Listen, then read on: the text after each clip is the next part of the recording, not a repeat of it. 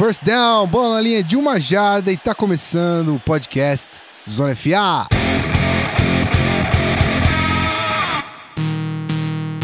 Sejam muito bem-vindos, senhoras e senhores, mais um podcast. Então, estamos aqui mais uma vez e dessa vez eu tenho presenças especiais. Vocês não fazem ideia do que a gente está aprontando aqui, obviamente. Você já até deve ter lido aí nos comentários, nos, no nome do post e tudo mais, mas você não sabe a manobra que a gente tá fazendo para gravar isso aqui. Então, até aí você não precisa saber de nada, a gente prepara tudo aqui para vocês e, como sempre, entrega o podcast prontinho para você ouvir, para você se deleitar aí durante a sua semana com muito conteúdo de futebol americano, que agora um pouquinho mais mais de leve, né? Porque a gente já tá começando a entrar na off-season. Aliás, já estamos na off-season, né? Temos só draft pela frente, depois um hiato gigantesco. Mas não vamos falar de coisa triste, vamos falar de coisa feliz. E para falar disso comigo aqui, hoje eu tenho convidados muito, muito especiais. E para esse primeiro bloco, a galera que você já conhece. Antes de mais nada, eu sou o Gui da Lacolete Seu Rosto. Eu sempre esqueço de falar isso, mas tudo bem. Quem se importa, não é mesmo? Uh, vamos lá. Começou. Pedro Pito, meu querido.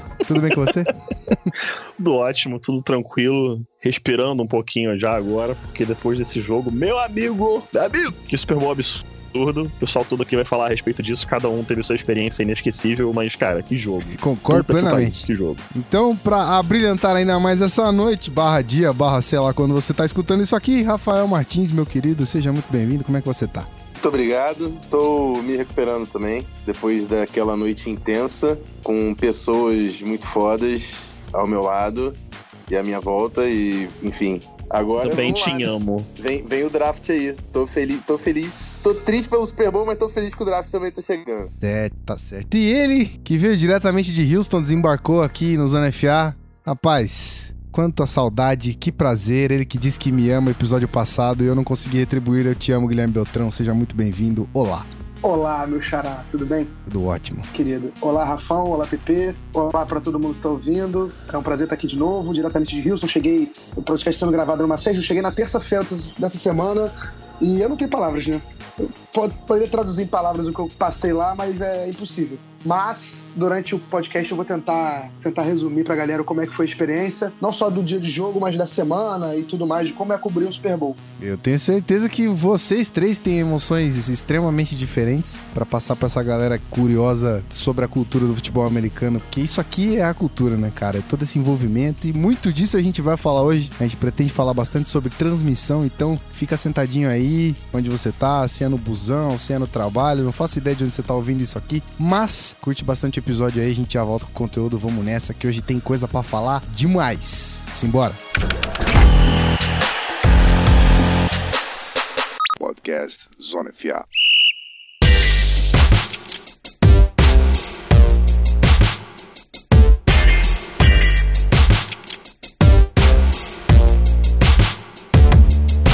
Muito bem, estamos de volta aqui com os meus companheiros superbolísticos. Olha que bonito. Tá todo mundo aqui já cheio de Super Bowl para falar, cheio de emoções para contar para vocês e eu vou deixar uma pergunta aqui já para começar essa parada eu vou fazer ficar difícil. Eu não, vou, eu, não, eu não estou aqui para facilitar. Eu vim para atrapalhar vocês. Então é o seguinte: esse Super Bowl surpreendeu a gente ou não surpreendeu? O Pets surpreendeu fazendo a maior virada da história? Ou o Falcon surpreendeu porque não conseguiu a vitória que parecia, entre muitas aspas aqui, entre muitas aspas, parecia fácil? E aí? Quem puxa esse carro? Quem responde essa bomba primeiro? Cara, eu tô pensando aqui porque eu acho, eu acho uma. Não sei de você, cara, mas eu acho que é uma mistura das duas coisas, né? É, eu, eu, eu ia falar exatamente isso. Eu acho que o final, o resultado, não foi surpreendente. Surpreendente foi o caminho, né? Uhum. Foi como chegamos ao placar final. Isso foi extremamente surpreendente. Tanto a liderança que o Atlanta conseguiu colocar, quanto ainda mais essa virada absurda que foi a do Patriots. Tudo bem que era o Patriots, e eu confiava no intervalo na, durante a transmissão, eu falava, cara, Brady é do outro lado, não dá para não dá para dizer que acabou. E ele provou isso. Mas ainda assim, né? Foi um feito absurdo do Patriots e um mole também insano do Falcon. É, o, o pessoal lá da TV que, que torce pro Patriots, inclusive, o pessoal entrou lá no, no estúdio, né, Rafão, no intervalo do jogo, e veio falando com a gente assim, cara, acabou, já era, não tem como. E por mais que você olhasse para aquilo e falasse, cara, acabou, é exatamente o que você falou. Do outro lado, cara, tem Bill Belichick e Tom Brady. Quando você tem Bill Belichick e Tom Brady no seu time, em nenhum momento o jogo acabou. Tem que apitar para acabar. Tem que apitar para dizer que realmente resolveu. E, cara, eu vou, eu vou falar aqui porque eu tenho certeza que todo mundo quer falar isso. Na moral, Tom Brady me beija, cara. Sério. Sem sacanagem. Mano, mano. Caralho, cara, esse maluco é absurdo. Esse maluco é absurdo, cara. Você tá de sacanagem. Não foi, cara. nem, 40... não foi nem tipo me engravida, que você ainda tem o interesse ali do. É, né, a herança. Ele, quer- ele só quer carinho. Exato. Exatamente, exatamente. Só pelo carinho, cara. Boa, Mano, boa, boa leitura, Rafão. 40, 43 passes certos de 62, 466 jardas. Cara, você completando 14 desses passes, que é um recorde de Super Bowl, para um running back, cara. Tipo, bicho, cara, é ele, é muito, ele é muito imenso, cara. O Rafão sabe. Acho que eu não sei, mas o Rafão não deve saber a quantidade de vezes que eu falei no domingo depois da transmissão que o Tom Brady é imenso. Porque eu devo ter falado isso mais de 100 vezes. Eu devo ter falado isso mais de 100 vezes, que ele é muito imenso. E ele é imenso demais, cara. Ele é, ele é muito imenso, cara. O cara é muito monstro. E, porra, cara, muita emoção, cara. Tipo, muita emoção. Eu tava emocionado, o Rafael tava emocionado, o Otávio tava emocionado no final da transmissão, porque, tipo, pra mim, primeiramente, antes de mais nada, a discussão é muito bacana, mas pra mim acabou. Brady é o GOAT, não tem mais como. Tipo, encerra, fecha esse livro, entrega pra editora, imprime, vai vender, porque não tem como. Ninguém nunca mais vai jogar sete Super Bowls e ganhar cinco títulos. Sendo que o cara ainda quer Olha, jogar não mais e se bobear, e se bobear. Cara, dá boa, quando, vamos para pensar. Na era do Não, salary chance é muito na era, do sal- muito na era do salary cap, quando que você vai ter um, um- de novo um QB que vai para em 17 anos de carreira, sendo que um ele não jogou e um ele estava lesionado. Então vamos contar 15. 15 anos jogando, 11 deles chegou na final de conferência. Dos 15, 7 ele foi para o Super Bowl. Dos 15, 5 ele foi campeão. Um terço da carreira do cara jogando, sem se eu contar os dois anos que ele não jogou, um terço o cara foi campeão. Um em cada três anos o cara é campeão. Basicamente isso. É que isso é ridículo, isso é ridículo. Ele é, ele é muito sinistro. Ele é muito Não, é ridículo mesmo. Olha, só respondendo a pergunta do Gui, eu acho que tem uma parada que dá pra gente usar como parâmetro pra mostrar que o Patriots virar aquele jogo não é tão surpreendente assim. E o que eu uso pra explicar isso é o vídeo que saiu e tá rodando em todas as redes sociais da NFL, que é justamente a parte que eles falam, que eles botam o microfone no Edelman e mostram a reação dele durante a partida. E Uhum. o tempo todo o Edelman e o Brady, os, jogadores do Patriots, não estão falando em tom de derrota. Eles estão Uhum. sempre falando, vamos virar esse jogo, vamos virar esse jogo. Mentalidade, tem que ser forte, não sei o quê. O Edelman tá até falando assim, vai ser uma história incrível quando acabar, vai ser uma história incrível quando acabar. Ou seja, o pensamento dos caras sempre foi o título. Óbvio que dentro, né, o cara, ele fala isso pros companheiros de equipe, mas por dentro ele poderia até estar assustado, tá preocupado, achando que não ia ganhar e tudo mais, que a vantagem era muito grande, isso é normal. Só que a mentalidade, a vontade de ganhar era tão grande que eles colocaram isso pra frente, sabe? Eu acho que isso fez muita diferença. Então acho que na pergunta do Gui, eu acho que o Patriots virar o jogo era menos surpreendente do que o Falcons abrir essa vantagem. Porque a mentalidade vencedora tá no time, tá no DNA, né? Vem do lado de cima do dono, do técnico principalmente, do quarterback, enfim, vai pra todo mundo. E aí todo mundo falando naquele, naquele espírito, né? De, pô, buraco é grande? É, mas a gente tem que, tem que escalar, irmão, vambora. E foi isso, foi isso que a gente viu. Foi o Patriots sempre com o olhar, um olhar pra frente, jamais desaba- eh, desanimou, jamais abaixou, foi pra cima. E recompensado. Cara, e, teve uma parada pra mim que todo mundo já, já falou, inclusive muita gente já deve ter lido sobre isso. Que o ponto que o jogo mudou foi naquele strip sack do Dr. Hightower. Ali o jogo mudou. E é até aquela questão do do your job, cara. Se você for rever esse lance, é, o Dr. Hightower tá de outside linebacker pelo lado direito da- do ataque, o lado esquerdo da defesa. E o Devonta Freeman tá no backfield no shotgun. E ele vai sair numa rota. Só que, cara, é, aquela, é aquele conceito básico. Tipo, você tá ali saindo numa rota do check release, que você é uma válvula de escape pro seu QB, se você pode sair e ser essa válvula de escape. Ele tinha que, no mínimo, dar um chip block no Dr. Hightower, que ele não deu. O Dr. Hightower passou liso, liso, liso. E deu o sack no Matt Ryan. E aí volta pra aquela máxima do New England Patriots. Do your job. O Devonta Freeman não fez o trabalho dele naquele lance. Simples assim, não fez o trabalho dele. Acabou sendo um sack que, na minha visão, acho que na visão de quase todo mundo, é, mudou o momento do jogo. O momento até ali era totalmente do Falcons. E ali foi o ponto que. Até lembro que eu olhei pro Rafão e, cara, apertei o botão pra falar com a produção. É o nosso produtor da partida, o, o Gabriel Simões. E, cara, eu só apertei ali e falei, mano, aí é aquela brincadeira que a gente faz, cara, começou o pacto com o diabo. Porque começou o pacto com o demônio. Porque, cara, 28 a 3, cara, você tá perdendo. Faz um touchdown. É, erra o extra point depois. E aí consegue esse strip sack no início início do, do último quarto, cara, eu olhei pro Rafão, já foi aquela cara de assim, os caras vão ganhar. Que você, sentia, cara, era palpável. É. Você, era palpável a sensação de que o Patriots ia ganhar o jogo. E aí fez aquele primeiro touchdown, não foi com. Touchdown não, foi um field goal ali. Mas mesmo sendo um field goal, é, já sabia que eles iam ganhar. Já sabia que eles iam ganhar, que eles estavam eles estavam totalmente dentro do jogo. E você olhava pro Falcons e a cara deles era de que, bicho, acabou, não vai ter como, os caras vão fazer milagre. É, acho Cara, que isso era- pesou pra caramba também. Isso, o Patriots, pra mim, eles, é, eles passavam uma certeza. Da, a confiança Uhum. que eles tinham que eles podiam ganhar aquele jogo. Uhum. Eles tinham certeza que eles podiam ganhar aquele jogo em todos os momentos. E no, no Falcons, no final, no início eles estavam falando, cara, conseguimos jogar com esses caras. Dominamos. Só que quando o Patriots começou a reagir, o sentimento foi desespero. A defesa Uhum. estava desesperada. Não estava conseguindo mais reagir ao ataque do Patriots. Uhum. E, a- e o Patriots com a confiança toda acabou com o psicológico do Falcons. O jogo foi, foi dominante em campo, mas psicologicamente foi tão dominante quanto, porque vocês, o Falcons não tinha reação. Não, eles não pareciam não acreditar que iam perder aquele jogo. E perderam, tá ligado? É, tanto Cara, que outra parada. Dá pra sentir isso NFL lá, Guilherme? O Beltrão? Dá pra Então. sentir isso no estádio? Então, a torcida do. Eu ia falar isso também. Quando aconteceu. O, o- acho que o strip sack do, do Donta Hightower não foi o momento no estádio que eu senti que o Patriots ia virar. E eu senti assim, não, não eu, Guilherme, eu vendo os torcedores, né? Uhum. O momento que eu senti foi quando o Falcons estava em field goal range e simplesmente implodiu, né? Foi, Ah, no, final, no finalzinho do jogo, né? No finalzinho do jogo, é, né? a- cara, Uhum. ali, ó, ali eu tinha certeza, certeza. E aí o estádio inteiro já começava, tipo assim, o clima mudou completamente, cara. Foi incrível, porque, tipo assim, eu já. Eu fui no Super Bowl 50, e o Super Bowl 50 não teve. Chegou, foi apertado até um certo ponto, né? Depois do strip sack do Von Miller, no segundo, Que acabou, onda. né? O jogo. Que onda. Acabou o jogo.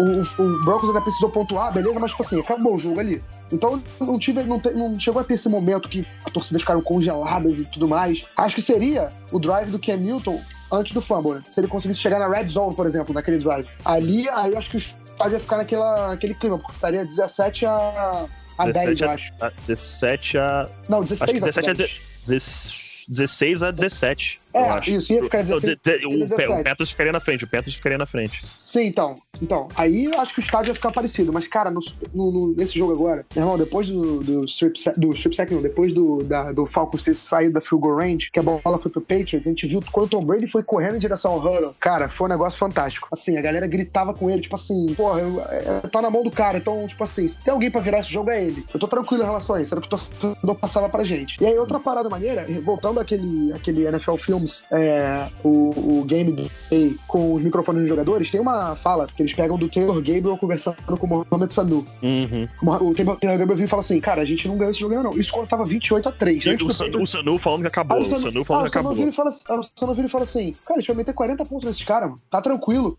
Aí o Taylor Gabriel, cara, é o Tom Brady. Não é assim. Aí o Sanu fica, tipo, olha meio que pra ele e fala assim, é, realmente, ele tem razão. Só que ele, tipo, não, não demonstra nenhuma, nenhuma preocupação. Mas ele fala, tipo, é, realmente, é o Tom Brady. Então, tipo, o Falcons, e por ter um, elenco jovem em relação ao Patriots, em relação à experiência de Super Bowl, acho que isso pesou pra caramba também no que o Rafão disse, né? Dos caras verem que, que porra, o time tava, mesmo muito atrás, ainda tava. Era quase uma arrogância a confiança do Patriots. Era quase arrogante. Você via nos jogadores que eles tinham certeza que eles iam virar aquele jogo. É bizarro. E aí, acho que pesou muito na experiência também. Muito bem, muito bem. É engraçado que como eu como torcedor, eu não percebo... Torcedor assim, né? Como espectador, na verdade. É, eu não percebo tantas nuances quanto vocês, que já são muito mais experientes de Super Bowl do que eu, né? Mas a impressão que eu tive é só que o Falcons teve um apagão. Tipo, eu não conseguia, eu não conseguia ver, é, esse- eu não conseguia olhar para o mesmo lance que vocês e ter essa percepção de é, o Julian Edelman sempre coeso, sempre firme ali e tal. Eu só, eu só mais entendi que o Falcons deu uma apagada e que a qualquer momento o Patriots conseguiria virar, porque realmente o Falcons morreu e o Patriots surgiu com uma fênix do nada, né? É, engraç- é muito engraçado isso, entender a visão de vocês, é muito legal na real, né? Ver a visão de vocês, esse sentimento que vocês têm com a experiência e saber é, o quanto é diferente a absorção de cada um do jogo. Cara, maravilhoso esse feedback que vocês dão. É, ô Beltrão, como é que era a torcida no estádio? Era mais Patriots, mais Falcons? Você conseguiu sentir isso aí? Cara, eu. Quando começou o jogo eu não sabia. Assim, na cidade eu tava sentindo que tinha mais torcedor do Patriots, mas a cidade de Houston tava torcendo para o Falco, porque seria um campeão inédito. Eu perguntei para os moradores, né? Para a maioria dos torcedores que passavam com a camisa do Texans, eu perguntava para eles para quem era o suporte do local. E aí tem vários motivos para ser o Falcons. Né? Primeiro que o Texans foi eliminado pelo Patriots nessa temporada mesmo, né? Segundo que o Patriots é da AFC, então geralmente, uhum. geralmente, né, você torce pro time da, da conferência é, adversária, porque, porque você tá mais acostumado a enfrentar o time da AFC, né? No caso do Texans, e porque o Patriots já ganhou quatro títulos, já tinha ganhado quatro títulos, então a galera queria ver um campeão inédito. Essas foram as justificativas que a torcida do, do Texans deu. Só que dentro do estádio, cara, eu não sei se a torcida do Patriots estava mais barulhenta ou se realmente era a maioria, mas eu senti que tinha mais gente do Patriots. Como ano passado tinha mais torcedor do Broncos. Eu senti isso. É... E tanto que, no final do jogo, naquele, naquela virada já do Patriots, na prorrogação, cara, o estádio pulsava pro Patriots. Sério, cada first down a torcida vibrava. E, porra, acho que a torcedor do Falcons já tava entregando os pontos, então ficou desanimado. Então eu senti muito mais a presença, né? Não sei se em número, mas a presença mesmo.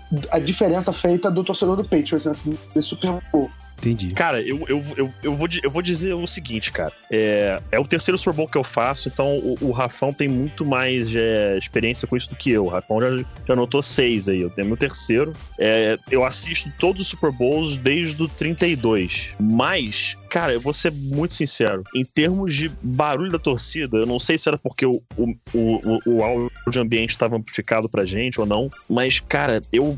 Quando o Patriots entrou naquela campanha para empatar o jogo, eu não consigo me lembrar de uma torcida tão ensurdecedora em Super Bowl, cara. Não consigo. Foi um. Cara, eu fiquei impressionado. Cara, você, você nunca vai imaginar, por exemplo, que o estádio inteiro torcendo pro Patriots. Impossível o estádio inteiro estar torcendo pro Patriots. Então, com a porcentagem você diria que tava quanto, Beltrão? Um cara, chute, assim, por alto. porcentagem eu chutaria, tipo, 54%, adoro o número quebrado. tá, gente? 54% pro Patriots e 46% pro Falcons. Então, então esse 54%, quando o Brady entrou em campo pra campanha para empatar o jogo, parecia que era o estádio inteiro gritando. Pois é, mas parecia que era o estádio entrou, inteiro. Aí que entrou uma parada que eu, que eu tava pensando de quando você falava. Que eu acho que é o torcedor neutro ali, né? Que o Super Bowl é um evento da NFL. Muito Sim. mais do que dos dois times. Até a questão de ingresso mesmo. Tem parcela de ingresso pra, pra cidade. Então tem fã pra caralho do Texans lá. E acho que a galera que tava vendo o jogo e tava torcendo pro Atlanta, não tem ligação com o Atlanta, né? Eu torcendo pro Atlanta, tipo assim, ah, eu quero que o Atlanta ganhe, mas se não ganhar também não vou passar, não vou perder nenhuma noite de sono por causa disso. Então a galera que tava assim, essa galera mais neutra, quando viu o, a virada que o Patriots tava ensaiando, a galera começou a torcer pra história, né? Uhum. É. Isso, pelo, isso. A galera Perfeito. começou a torcer Perfeito. pelo momento, pra poder Perfeito. falar pros outros falar assim, eu tava lá, tá ligado? Foi uhum. essa impressão que me passou também. E aí, gente, aí a gente, a via o estádio pulsar, cara. Só de falar, eu arrepio aqui, sem sacanagem. É, foi bizarro, foi bizarro. Foi uma emoção que eu, eu nunca tinha sentido no estádio de futebol americano. Só tinha ido a um jogo antes, né? O Super Bowl 50. Não sou um expert em jogo, não sou um cara veterano de jogo. Mas no Super Bowl 50 eu não senti a torcida como eu senti no Super Bowl 51. Foi, foi um negócio incrível, incrível. A atmosfera do estádio depois daquela campanha, no final do jogo, cara, foi de, foi de arrepiar. Você imagina o momento do torcedor do Patriots ali. A situação toda e a motivação que esse cara ganhou no final do jogo para fazer barulho. Sim, tava toda a frustração do primeiro tempo guardada. Exatamente. A gente via no rosto do torcedor do Patriots a frustração mesmo. Os caras estavam muito frustrados. Porque, pô, você vai chegar no Super Bowl, é, jogo desse geralmente é apertado, né? Aí você vai você ver seu time, porra, jogar muito mal o Brady, fazer aquele, aquela pick six e tudo mais. Aí você vê um time com um ataque forte pra caramba que dificilmente é separado no segundo período. Aí você já começa a pensar na, na derrota e tudo mais. E você vê seu time morto e tal. Então, assim, o Peitos, o, fã do Peitos acumulou aquela frustração. Então, quando ele tava comemorando, quando ele tava torcendo no final do jogo, tava tudo que ele tava guardado no, no começo, ele deve ter deixado pra extravasar depois. Exatamente. Por isso que desse jeito. E aí eu vou deixar uma polêmica aqui para vocês, antes da gente mudar de assunto. Meu querido Rafael Martins, que tá quietinho aí do outro lado. Se as regras da NFL fossem diferentes e o Falcons tivesse a chance, como no college football, de tentar empatar esse jogo e aí sim devolver a bola pros Patriots e aquela boa e velha regra do, do futebol americano universitário que a gente já conhece. Se Vamos colocar um se bem grande aqui, porque a gente não sabe o que aconteceria, porque infelizmente a regra da NFL não permite isso. Mas se o Falcons tivesse a posse de bola novamente, o que o senhor acha que aconteceria? Acho que é da Patriots do mesmo jeito. Porque, como eu disse, o, jogo foi dominante só, não só no campo, quanto, como também no psicológico. O Falcons já estava fora do jogo. Quando foi pra prorrogação, o Falcons estava fora do jogo. E, uhum. e, a, e, a, diferença era muito grande. É, o primeiro Super Bowl do Dan Quinn como head coach, o primeiro Super Bowl do Matt Ryan comandando seu ataque. E, e isso acontecendo era um desespero com, com uma falta de, de não quero falar falta de preparo, tenho certeza que eles estavam preparados pro, Falta de pro experiência. jogo. Mas aque- naquela situação, perdendo uma vantagem de 25 pontos, eles com certeza já tinha muita coisa ali batendo que não estava certo. Já, já a lógica já não era a mesma. O pensamento, a formatação, eles estavam ficaram perdidos no final. O time todo. A defesa estava tomando banho. A defesa jogou tão bem o primeiro tempo. O segundo tempo estava tomando banho. Nossa senhora, o Patriots estava tava parecendo que você estava jogando o Madden no nível mais fácil. Tava, eh, era para fazer 70 a 0 se fosse dois, dois, o jogo inteiro assim. Enfim, eu acho que independente da regra é da Patriots. Nesse jogo aí, tava escrito, cara. Foi como foi, porque tava escrito que era Patriots. Não tinha mais nada. Uhum. Acho que esses caras tinham que ganhar, né? Parecia que era pra sacramentar ali a, a decisão de, de GOAT do nosso querido Tom Brady. Eu não sei, cara. Eu, eu, eu gostaria de acreditar que seria possível um dia a mudança da, da regra pra pra ter mais uma disputa, porque eu acho que o Falcons poderia ter ido pra prorrogação já, é, já abalado, porque sabia que não ia ter a chance de reverter. Eu acho que pô, talvez o. o Cara, foi decidido ali no Cê- coin toss. cê- não, Você, você quer fa- falar isso aqui? Vamos lá, que agora. Pode tocar a sirene, deixa a sirene de Então vai, tocou. Ei, lá Por quê? vem, lá vem. Na temporada que o Saints foi, foi pro Super Bowl e ganhou o Super Bowl, eles Uh-oh. tiraram o Vikings na prorrogação fazendo Uh-oh. Field goal, amigo. Porque o field goal eliminava e não dava chance pro adversário, tá E entendendo? aí a regra foi Nem revista. goal. Agora, o field goal, se fizer, tem É, mas olha só, fase. Não, olha só o caramba. Pera aí que a sirene tá tocando. pra, pra. Pera aí que a sirene Quem- tá quem tocando. foi- eu só quero. Mas Então, você quer continu- você quer que você- se você quer continuar a sirene, eu vou falar aqui. Qual foi o primeiro time a vencer em playoffs com a nova regra com TD? Quem foi o primeiro? Marius Thomas e. e o. Broncos. Oh, Ali- Mas olha só, eu só queria, eu só queria falar. Oh. O parênteses que eu ia me referir. É. O parênteses que eu ia me referir é o seguinte. É que o Rafão tá esquecendo que o quarterback dele foi interceptado de forma ridícula na- no tempo Isso. normal, no regular time. Eu não mando Não ele lançar não aquele passe esquecendo. contra o corpo dele. tá? Olha a voz dele. Até porque não dá pra esquecer. esquecer, né? Não, cara, não, não vamos voltar nesse jogo. Eu sei esse lance bola, mas a gente pode deixar isso pra lá. Não, vamos deixar. Super Bowl 51, Come on, o jogo foi this is not- legal. This is not Detroit. Tem a narração histórica desse lance, né? Que o cara fala, This is not Detroit, this is the Super Bowl. O narrador de Minnesota fica revoltado porque ele, porra, o Brett Favre foi muito responsável no passe que ele lançou. Cara, tu Muito. viu a, a foto depois da. Deixa isso falar, a foto do calcanhar. Porra, deixa É, quieto isso aí, deixa quieto isso aí. Tá certo. Bom, quem foi o MVP do Super Bowl mesmo? Tom Brady? Tom Brady. Apenas. Deveria ser o James Apenas. White. Deveria ser quem? Ó, cara, Cara, cara, não era o James White. cara, não dá Não, pra olha ser só, o olha só, eu entendo. cara. olha só, Eu eu entendo números. entendo. James White, segundo running back do Patriots, é isso? Terceiro running Nossa back. senhora. Tre- Pô, Não, sabe por quê? Não. Eu vou fazer um argumento que eu duvido que alguém aqui vai Vai discordar. lá. O, o nome do prêmio é MVP. É o jogador mais valioso do Super Bowl. Não é o best player of Offensive the player, game. offensive player of the Super Bowl. É, não é o melhor jogador do jogo, é o All-Star, não. É o MVP. Não tem ninguém mais valioso ali pro Patriots pra conseguir essa virada do que o Brady. Sim, Em sim. campo, não tem. Não tem. Não, é justo, é justo. É justo. Mas se dessem pro James White, eu não ficaria, eu não acharia absurdo. Cala a boca, moleque. Já te dei um argumento aqui pra te contrariar, tá querendo. Pô, vamos lá. Nossa senhora, cara. Isso é saudade, Rafão? Ah, Cala a boca, Faz moleque. Foi maravilhoso. É. Tem argumento pra falar Te amo, Guru. também. é, meu Deus. Ano que Cara, vem eu tô até a voz meio- Cara, vamos, vamos, vamos, vamos fazer só essa Opa. pergunta aqui agora, porque essa pergunta tem que ser feita. Vamos lá. Antes que Ah, já, vai. já, infelizmente, eu vou ter que sair já já. Então vai. Eu tenho outros compromissos. Ele vai, ele vai pra Mas- Lisboa, né, pessoal? Não, ah, que nada. Antes fosse. É, Guilherme Beltrão. Você vai falar isso mais adiante, com certeza. Mas, Guilherme Beltrão, como foi estar a meio metro do GOAT? Do Tim Tebow? Ô, louco, que tranquilo. isso? Cara, verdade, você viu dois GOATs. Você viu o GOAT da NCAA e o GOAT da NFL. Sim. Realmente. Ainda- É, Impressionante. realmente, não posso reclamar da vida, não. Cara, assim. Cara, eu- não, peraí, falando nisso, só, só completar, pro pessoal entender a situação. O Guilherme Beltrão viu o Peyton Manning ser campeão no seu último jogo no Super Bowl 50, o Tom Brady Não, ser campeão e virar o GOAT no Super Bowl 51, o primeiro QB com cinco títulos, viu o Brady de assim, meio metro de distância, o Peyton Manning apoiou a mão no ombro dele pedindo licença e agora ainda passou perto do Tim Tebow. Cara, na moral, pode aposentar já que tá tranquilo, pode Mas, aposentar. cara, a NFL tinha que Pode pagar aposentar. o guru pra ir no Super Bowl. cara. é. Só vai- Sim. Eu ia falar isso agora, porque o moleque tá dando maior sorte a parada. Aposto que o, o Peyton Manning nem lavou a mão depois que ele relou no Beltrão. Não, óbvio, óbvio. Óbvio, ele, ele encostou a mão no moleque, sentiu uma aura, assim, eu, cara, vou ganhar essa porra, vou lavar isso aqui não. Sentiu o talismã, né? Sentiu o talismã. E aí, Talismã, conta pra gente qual é, como é que foi essa Traíra. parada. Vocês são muito traíras, cara. Mas enfim. Cara, eu, assim, eu estava no, na esperando a coletiva do Patriots começar, e aí eu tinha, duas opções. A primeira era tentar acertar o lugar que os jogadores iam chegar pra pegarem chegando, e a segunda era ficar onde o Brady ia ficar, que tem a plaquinha com o nome dele, e tentar ver um lugar maneiro pra assistir a coletiva dele completa. E era importante eu assistir a coletiva dele completa de um lugar maneiro, porque eu ia fazer uma live no na sequência pra falar sobre o que ele falou. A gente tava fazendo live direto na página do, face, do, do Esporte Interativo no Facebook.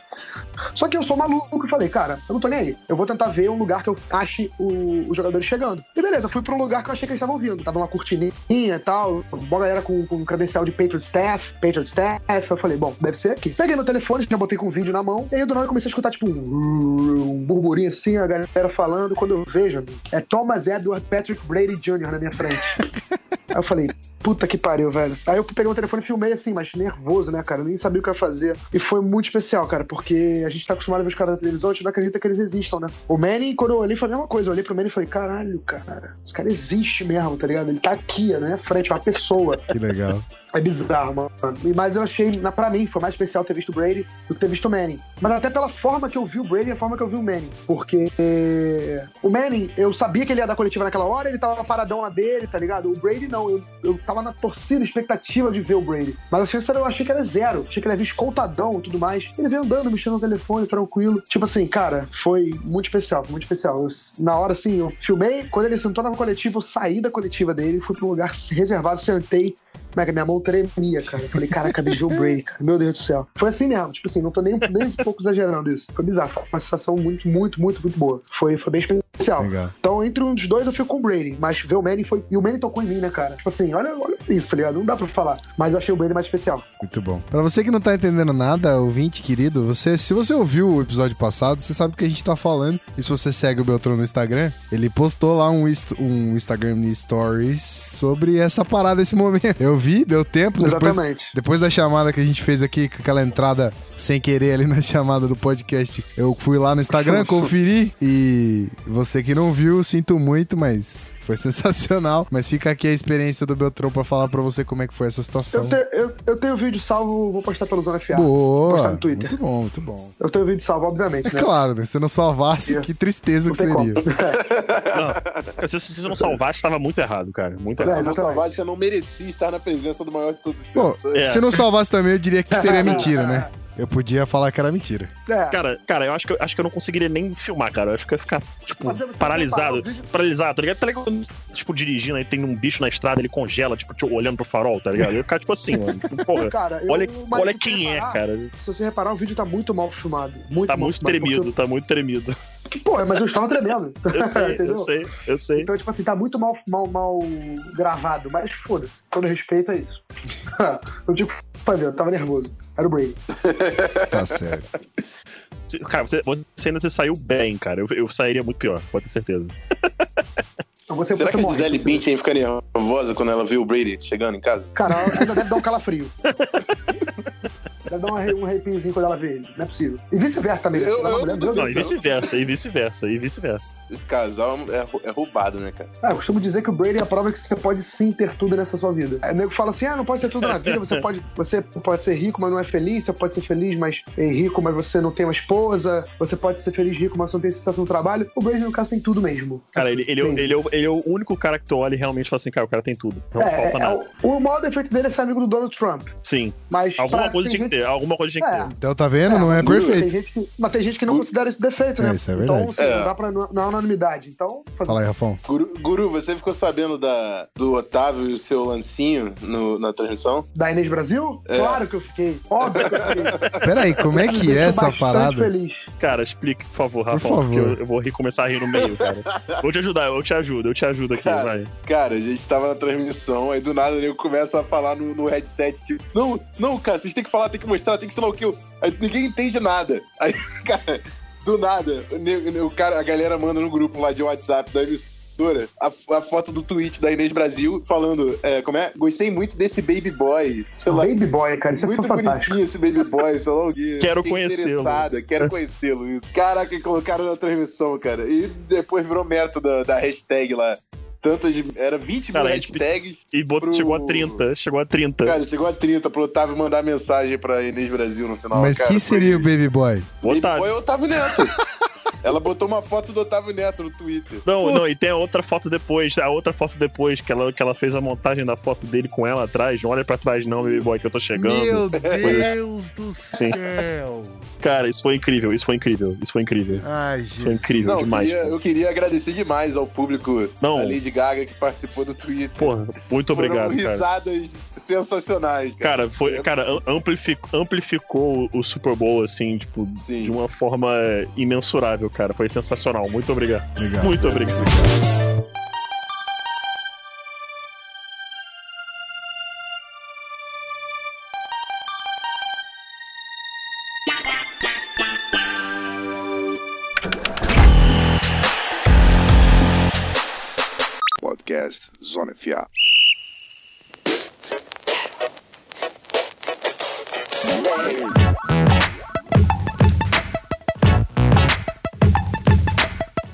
Bem, senhoras e senhores, que papo maravilhoso, não? Até Inês Brasil nesse podcast, eu jamais imaginaria que isso ia acontecer. Olha só, vai ser a capa do episódio. Não, mentira. É, Por favor. o nome, cara, o nome do favor. episódio vai ser esse, né? Vai ser Super Bowl com a Inês Brasil. Caraca. Cara, tem que ter. A capa tem que ser o Otávio Neto e a Inês Brasil. Beleza, cara, vou- vamos Deus. providenciar isso aí. Bom, infelizmente nesse momento, nosso querido Pedro Pinto se despede, fez aqui o nosso primeiro bloco. Aê! Eita porra. Babaca. Só tem babaca, cara. pois é, eu infelizmente tenho que ir, tenho outros compromissos. É, mas foi mais uma vez um prazer imensurável estar aqui com os senhores. E lindões, um beijão pros três aí. É, na próxima estarei no podcast inteiro. No worries. Sempre um prazer. Você foi que nem o Falcons, né? Só jogou o primeiro tempo. Cara, cara, vou te falar, vou te falar. Vou te falar. Cara, tu, cara pra, pra, pra mim foi de boa. O torcedor do Falcons ele deve estar com uma raiva É, de você também agora. acho. Too soon, cara. Espera mais uma Cara. semaninha, duas aí. Não. Haters. Cara, eu tava, eu tava muito empolgado vendo o Falcons, cara. Bom, é, Só tava aí bonito depois- de ver, cara. Depois que eu vi a possibilidade da história do Brady aconteceu, Sim. era era inevitável você Sim, sim. Querer que aquilo acontecesse. Cara, a gente, a gente só se olhava, tipo assim, pra, pra- pra, quem não conhece a gente, até olharia e falava assim, cara, eles estão torcendo contra, porque o Brady completava o passe eu balançava a cabeça, mas eu balançava a cabeça do tipo assim, cara, não é possível que isso tá acontecendo, tipo, É, bizarro. Isso não tá acontecendo. Isso, isso é impossível. Isso é unbelievable. Isso, isso é impossível. Não, não, não tinha. Cara, tem um modelo matemático. é, eu fui ver alguns, né? De probabilidade de vitória do Patriots no jogo. Tem um dado momento no terceiro quarto, acho que é logo depois do, do da última pontuação do Falcons, né? Do quarto touchdown do Falcons. Que dependendo do modelo matemático, a chance de vitória do Patriots variava entre 0,1 e 0,4%. cara. E eles ganharam. Só isso que eu tenho a dizer. Só isso. É. Apenas. É que- Apenas, ridículo. Mas é isso aí, me despeço, senhores. Um forte abraço a todos e na próxima edição estarei aqui por completo como Patriots até overtime pra ganhar essa parada. Tamo junto. Tchau, amor. Falou. Valeu, lindões. Beijotes. Muito bem, Pedro Pinto se despede. Fico aqui agora com Rafael Martins e Guilherme Beltrão, meu xará. E eu já vou emendar uma perguntinha aqui pra Guilherme Beltrão, porque a gente vai falar um pouquinho de transmissão, como é que foi essa parada, como foi, como é, na verdade, ir até lá. O Rafão é o outro lado da parada que tá aqui, como é receber as coisas de lá. E aí, Beltrão, como é que é estar lá no Media Day? Estar lá na, na- todos os eventos de imprensa, como é que é viver essa experiência de ter que reportar tudo isso aqui pra cá, né? Devolver tudo condensado, tudo, tudo estruturadinho pro público absorver isso. Cara, é, depois de duas vezes fazendo isso, já posso dizer que eu nunca fui em outra cobertura de outro evento, né? Mas assim, eu tava conversando com o Everaldo Marques, com a galera da ESPN, que já tem mais uma, uma experiência maior em cobertura de evento, e o Everaldo já foi em cobertura da UEFA. E ele tinha me falado no primeiro, no primeiro ano, eu tava com o maior medo, né, do como é que ia ser e tudo mais, ele já tinha me falado que era muito tranquilo, que a NFL te dá tudo. E eu achava isso difícil, né, porque, pô, não é assim te dá tudo, né, isso não, não é assim que funciona. Mas, cara, depois de duas, duas idas ao Super Bowl, depois de co- du- duas coberturas feitas e tudo mais, eu posso dizer que a liga te dá uma tranquilidade pra trabalhar, cara, que é um negócio bizarro. Você tem acesso a todos os jogadores de um, um elenco de 53, mais comissão técnica, pelo menos três vezes na semana. Você pode fazer a pergunta que você quiser, a hora que você quiser, basta você levantar sua mão e perguntar. É, você consegue. A NFL te dá um calendário e um cronograma que, ela, que é seguido rigorosamente, e aí você pode montar seu, planejar seu dia baseado no que ela vai oferecer.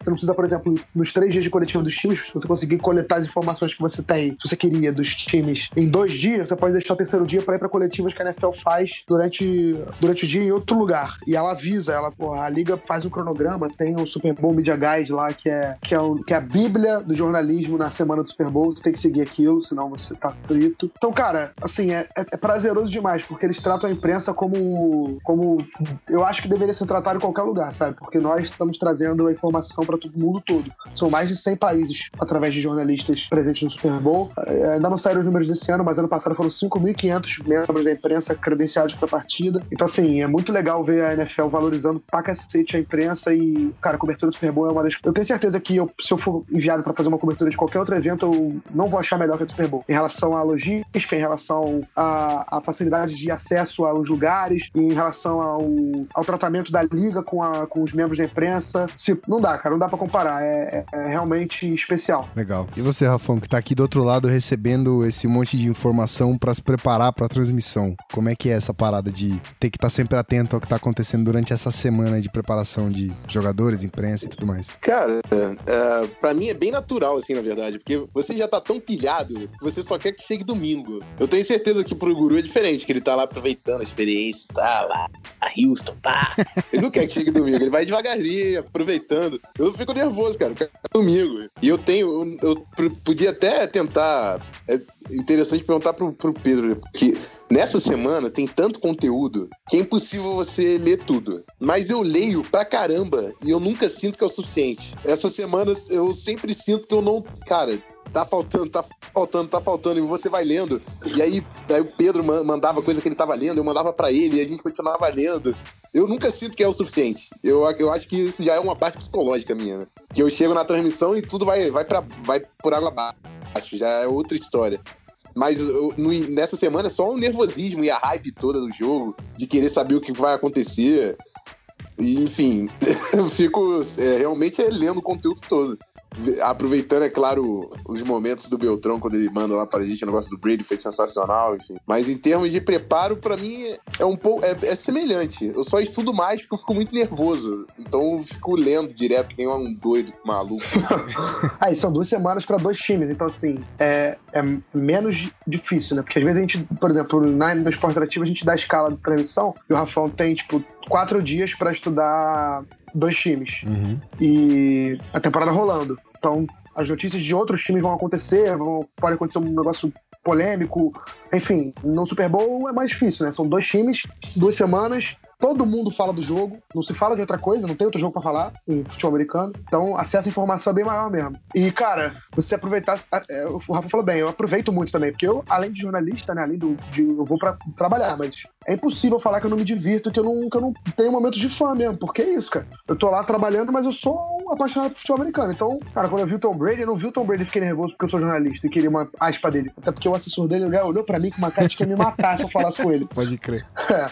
Mas eu olhei para ele fiquei maluco, porque eu sou fã do futebol americano, tá ligado? Eu sou fã de NFL. E, e, então essa semana é especial por causa disso também. Porque a NFL ela faz também, agora tentando pegar a visão do fã, ela faz um negócio tão fantástico pro fã, pro cara que gosta de futebol americano, porque o, o NFL Experience e, as, e as, as coisas montadas na cidade pro Super Bowl não são feitas pro torcedor do Falcons nem pro torcedor do Patriots só, não. São feitas pro torcedor de futebol americano, o cara que gosta e o cara que talvez às vezes nem goste tanto, mas que crie talvez uma, uma empatia com o jogo porque se, se identificou com um drill, se identificou com alguma, alguma parada, tipo, sei lá, eles fizeram um standzinho mostrando a influência de atletas negros na, na, na desconstrução do racismo no esporte. Aí pegaram vários exemplos, não só de jogadores da NFL, tipo, são coisas que a NFL valorizou também. Então, assim, o evento Super Bowl, né? A semana do Super Bowl é, cara, é um negócio que todo fã de NFL merecia, né? Não deveria. Merecia participar. Legal. É, tem uma. Tem um canal que eu acompanho, não sei se vocês conhecem, que é o Realidade Americana, do Carlinhos Troll, vocês conhecem, não? Não. Não. Cara, é um maluco que vive na Flórida, é, que já nem é tão perto de Houston, acho que na real nem tem nada a ver com Houston, deve ser até longe, mas eu tava vendo um, um, um daily vlog dele hoje, aí ele tá explicando. É, ele fez uma parada sobre o Super Bowl e tal, que ele sempre assiste na casa dele, blá blá blá. E ele mora, acho que na, nos Estados Unidos há uns 10 anos, por aí, 6, 7 anos, não lembro. Mas ele já tá acostumado a viver essa parada e ele deu um exemplo que eu achei muito legal, que se vocês concordarem com isso, discorram sobre. Que o próprio, é, o próprio país é tão comovido que é como se fosse uma Copa do Mundo, pra, pra galera aqui absorver isso, é como se fosse uma Copa do Mundo e o Brasil tivesse na final. Só que na, É, basicamente isso. só mesmo. que na real, pode até não ser o seu time, mas o país todo se comove e é uma ação gigantesca envolvendo todo mundo que tenha essa proporção de Copa do Mundo com, como se fosse um Brasil na final. Cara, até quem não é fã de futebol americano para pra ver o jogo. E querendo ou não, mesmo se o cara odeia futebol americano, ele vai ver o jogo por causa da Lady Gaga, do show do intervalo, sacou? Pelo menos um tempo de jogo ele vai ver. E assim, eu tinha, tinha um repórter lá do Esporte Interativo, o Vitor Lopes, ele tava lá na. Ele tá nos Estados Unidos ainda e ele tava lá já na época do Super Bowl. Ele tava na Flórida também. Ele falou que a cidade parou, cara. E a Flórida não é perto do, de Houston. Assim, é ponto de você falar, pô, tô sentindo o Super Bowl daqui. Não, não é. É, é perto de Atlanta. Isso, Mas assim, verdade.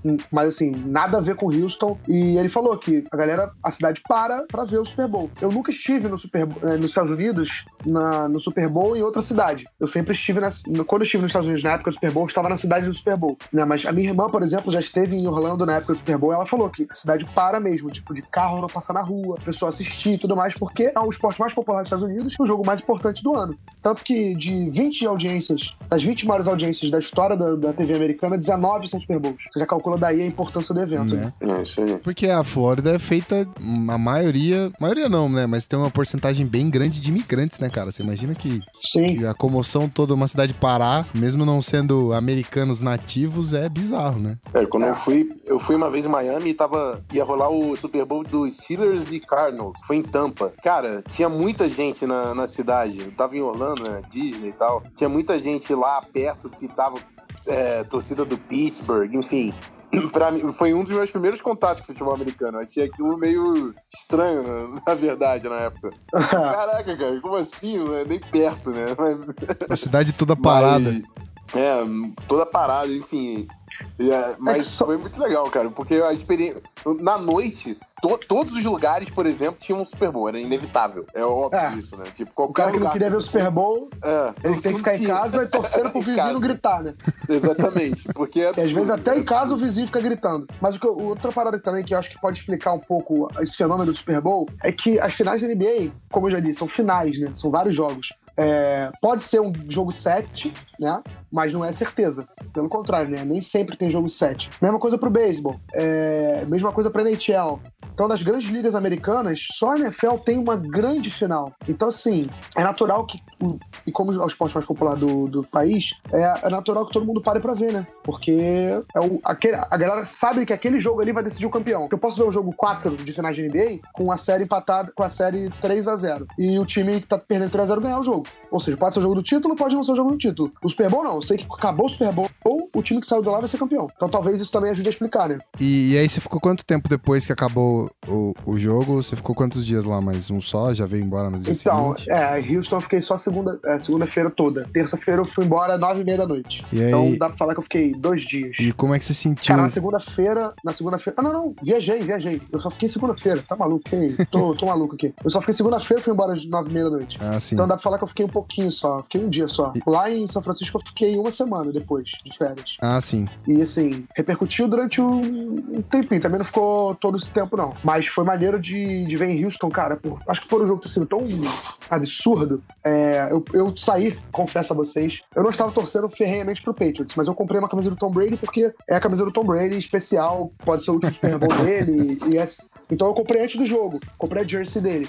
E quando acabou o Super Bowl, no dia seguinte, eu saí com essa camisa. Fui almoçar com essa camisa. Cara, todo mundo me parava na rua. É, World Champions, não sei o que lá. Tipo, uh, Patriots, blá blá. Tipo, vários torcedores do Patriots também estavam com a camisa do Patriots, mas muita gente que não tava com a camisa gritava, mexia comigo na rua, porque sabia que as pessoas não sabiam que eu era brasileiro e, e achavam que eu era um torcedor do Patriots. Então a galera via, eh, sabia que eu tava feliz da vida, que tinha sido um jogo histórico. Então muita gente veio falar comigo. Eu achei isso maneiro também. Legal.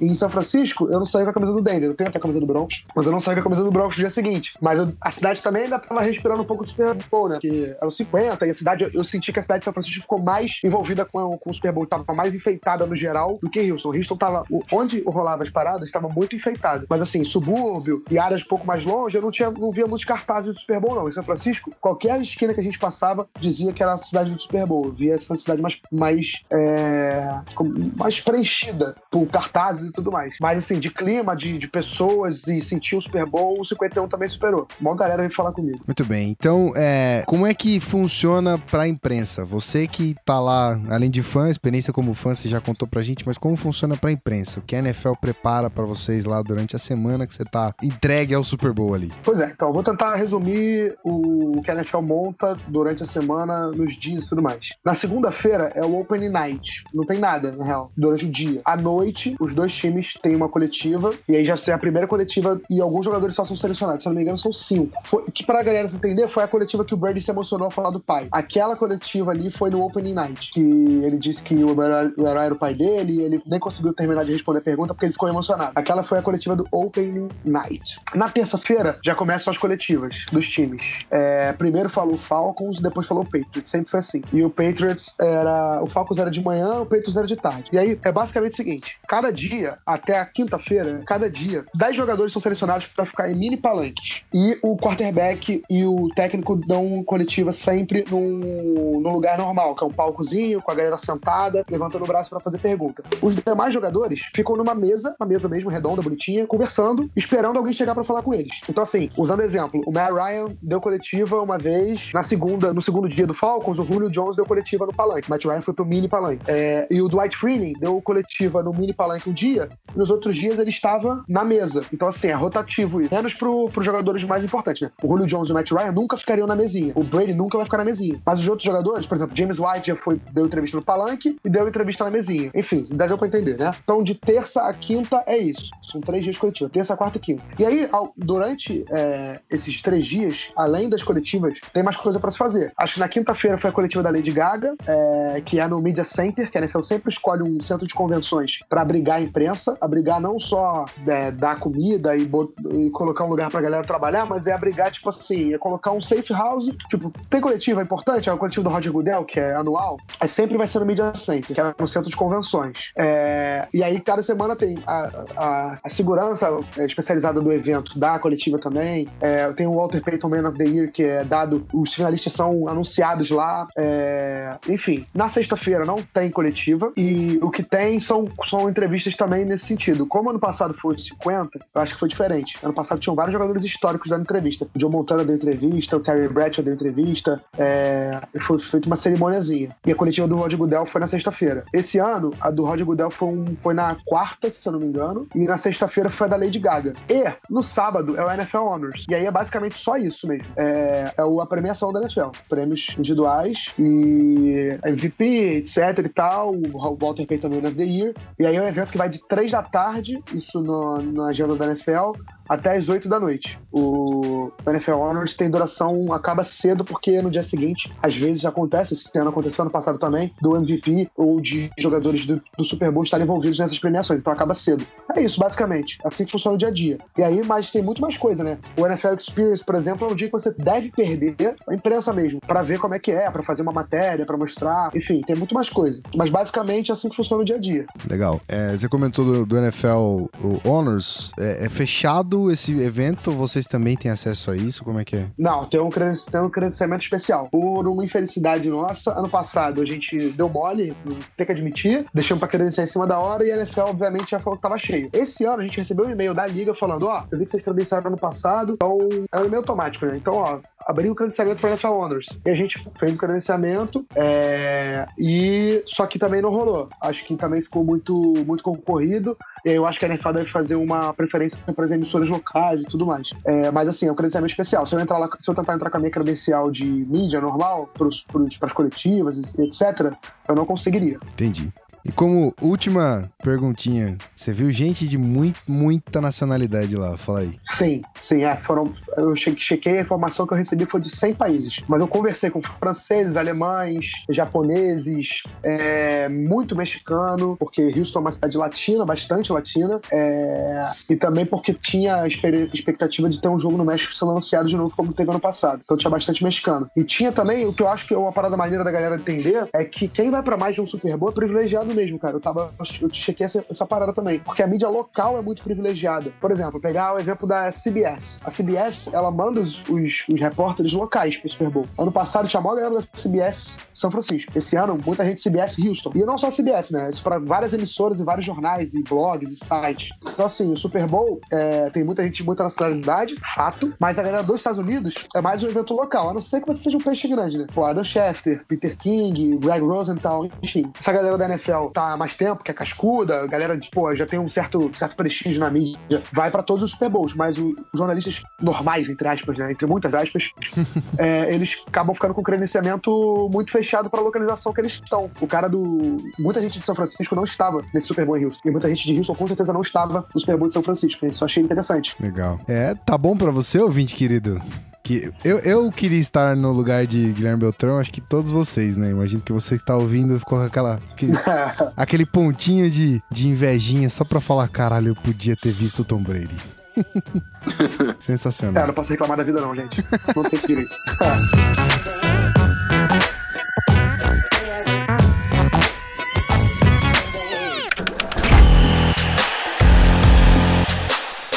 Podcast Zona FA.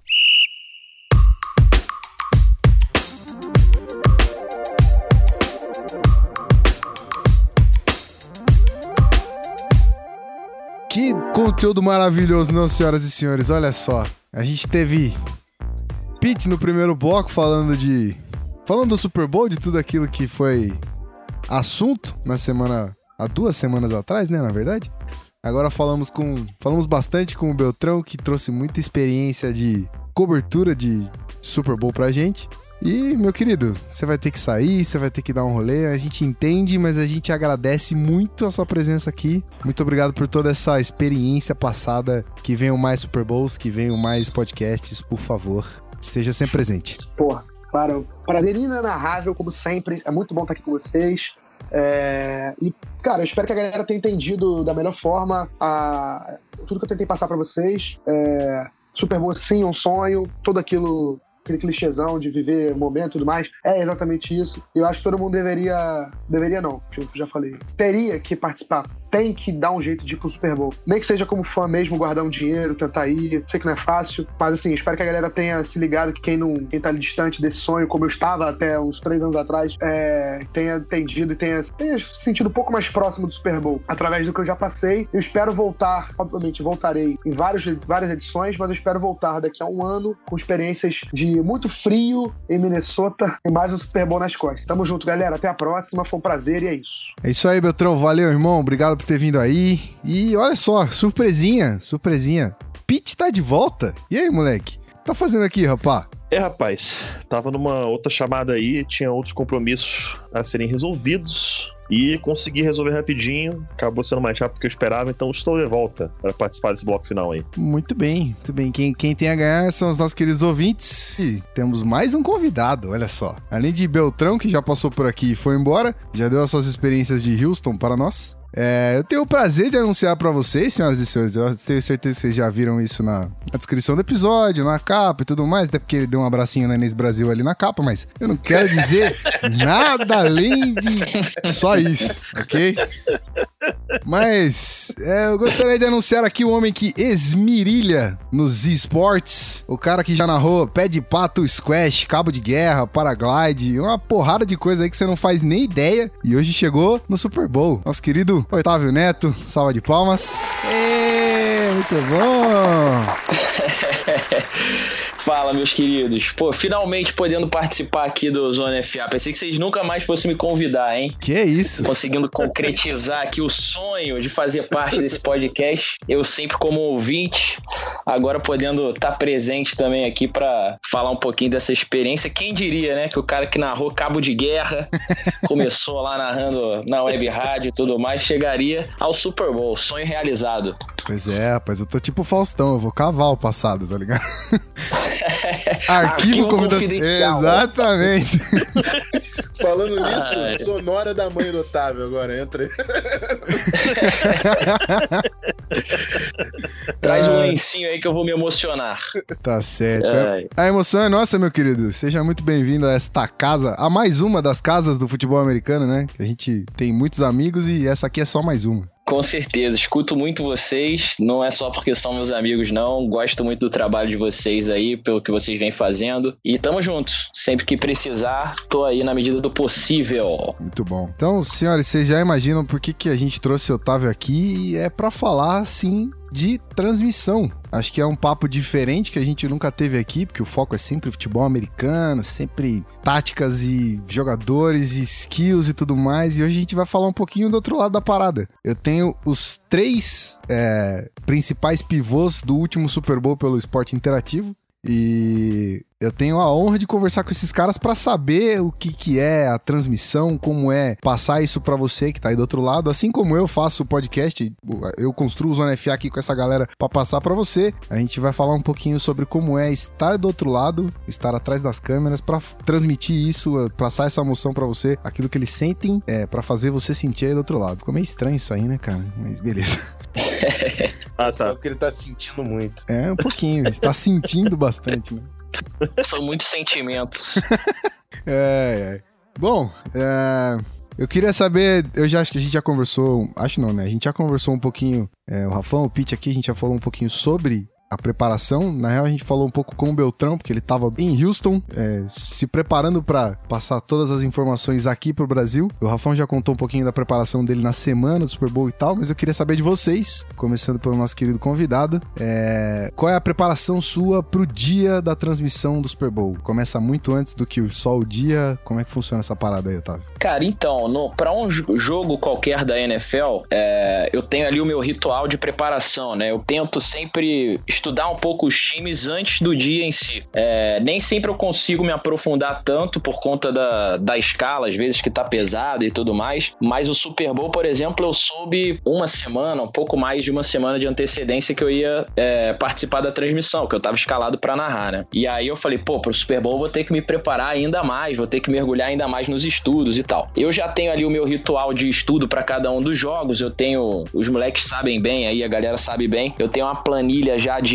do Excel que eu faço as escalações, então eu já deixo elas ali é, programadas para ficar em ordem numérica, de posições e tudo mais, para facilitar também a minha visualização do jogo. Então eu já deixei ela pronta com antecedência, isso que é a parte mais mecânica da coisa, assim, eu já fui fazendo. Eu tenho uma outra apostilinha, assim, que eu uso de estudo também, onde eu coloco, cara, informação de tudo que é tipo, desde é, nome do estádio, desde arbitragem, toda a arbitragem que vai participar participar do jogo, né? Tem o tal do futebolzebras.com, que é um site muito bom que passa a vida inteira dos árbitros, então eu pego também um pouco disso. Amenidades de fora de campo também eu vou colocando dentro desse material. É... E aí, cara, eu gosto muito de ouvir podcasts gringos para pegar dados mais estatísticos, coisas mais profundas do jogo, mas uma coisa que eu gosto muito de fazer também é pegar a percepção do nosso público, né? De quem assiste a nossa transmissão. Uhum. Então eu vejo muito, muitas redes sociais, assim, para ver o que, que, a galera tá pensando do jogo, o que, que a galera tá, é, tem mais dúvida, quais são as nuances que a galera tá buscando pra transmissão. É, e gosto muito de ouvir os podcasts, ler os blogs, as coisas que a galera produz por aqui, entendeu? E hoje vocês sabem bem, que vocês também estão nessa, a gente tem muito material sendo produzido pela galera BR, assim, galera que curte futebol americano e que se engaja pra caramba nas redes sociais, sobretudo no Twitter e tal, e que produzem coisas bacanas, assim, é, é, nesse aspecto, porque se eu vou falar para eles, é interessante eu saber o que eles querem ouvir, o que, que eles estão discutindo,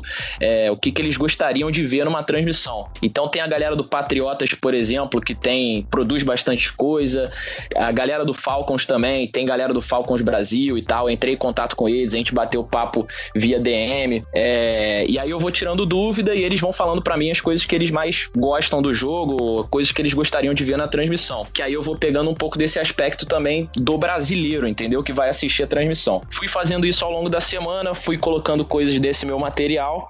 E aí chegou o dia do jogo, cara. Assim, fui assistindo algum, alguns melhores momentos também de jogos, né? Porque lá na TV a gente tem esse arquivo, né? A gente entra lá no, na rede, em conexões e tal, e a gente consegue pegar um pouquinho de melhores momentos dos jogos que a gente já transmitiu. E aí fui vendo algumas coisas do Patriots. Normalmente, durante a temporada, a gente faz muitos jogos do Patriots.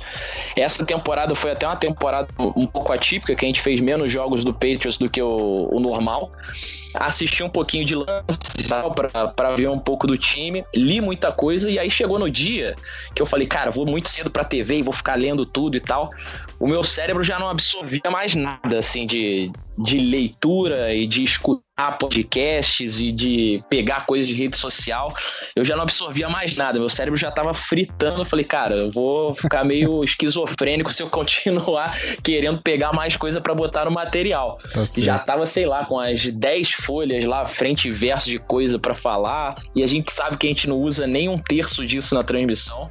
Uhum. Mas é importante, se o jogo der o gancho, a gente dizer, né?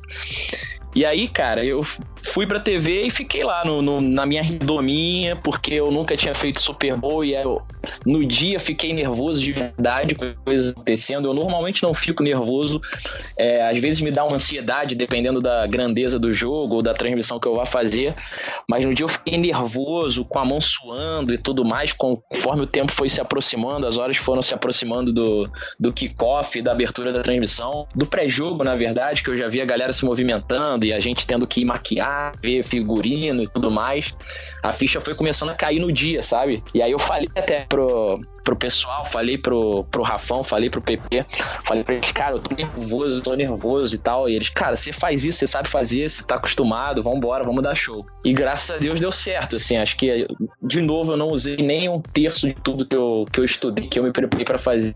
É, mas acho que a gente entregou um, um, resultado bem bacana, assim, que é a nossa verdade do jogo. É o que a gente fazer e a gente faz com a nossa verdade, do jeito que a gente pode fazer, do jeito que a gente se diverte, do jeito brincalhão, mas sem deixar de transmitir aquilo que eu acredito que o público brasileiro queira ver de um grande espetáculo que é o Super Bowl ou qualquer outro jogo da NFL.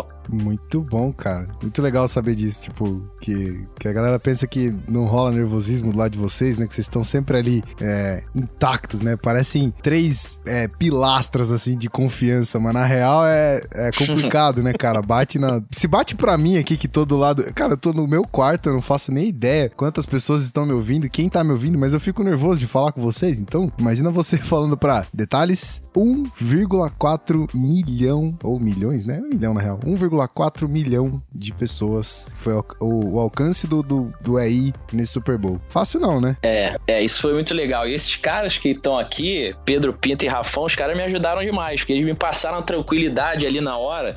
E a gente às vezes acha que o mínimo gesto, a mínima, mínima coisa que você faça em prol da outra pessoa faz toda a diferença, né? Porque a gente tá acostumado, a gente é amigos de longa data, já somos amigos de longa data, e, pô, os caras me passaram tranquilidade ali na hora que eu falei, cara, vamos se divertir, vamos fazer o que a gente gosta de fazer, que a gente tá acostumado a fazer. O PP falou várias vezes para mim, é só um jogo como qualquer outro, é uma transmissão como qualquer outra. E eu acho que foi isso que a gente conseguiu fazer, sabe? É, pô, pensar em números, assim, eu fico muito feliz com, com esse resultado, é, e principalmente por esses números serem números de TV aberta, né? Porque a gente tá levando é, o esporte que a gente tanto ama e que a gente tanto trabalha em prol, assim, é, para muito mais pessoas acompanharem, se apaixonarem e difundirem o esporte, tornarem-se adeptos, consumirem, enfim, tornarem-se fãs de verdade e voltarem na próxima temporada, né? Exatamente. É um... Se a gente for levar em consideração que esses números, por exemplo, eles não contam o alcance de TV fechada, mídia digital, que a gente tem muita gente que assiste pelo Play Plus também, é uma grande audiência que a gente tem, a gente provavelmente chegou num número próximo de 2 milhões de pessoas assistindo pelo esporte interativo. Então foi muito, legal, assim. E, pô, não, eu não consigo mensurar o quanto isso é importante pro esporte e o quanto isso é legal pra gente, assim, que é, é um pouquinho da missão cumprida, do trabalho bem realizado, né, cara? Muito bom, cara. E, e aí, Pete, você que foi pro terceiro Super Bowl nas costas, é isso? Isso, meu terceiro. Tô, e aí? Tô, tô, tô tentando alcançar o Rafão ainda. Cara, esse aí vai ser difícil de pegar, hein? Incríveis incríveis seis, não é um monstro, né, cara? Tentando alcançar quer dizer que você tá querendo me derrubar de alguns, é isso? ele sacou a piada, ele sacou a piada, sacou a piada. Ele quer puxar o seu tapete, né? Eu tô vendo. Tô percebendo. Eu falei, eu, a gente, eu percebo. A gente fala de amigos de longa data aqui, né? Não, tranquilo.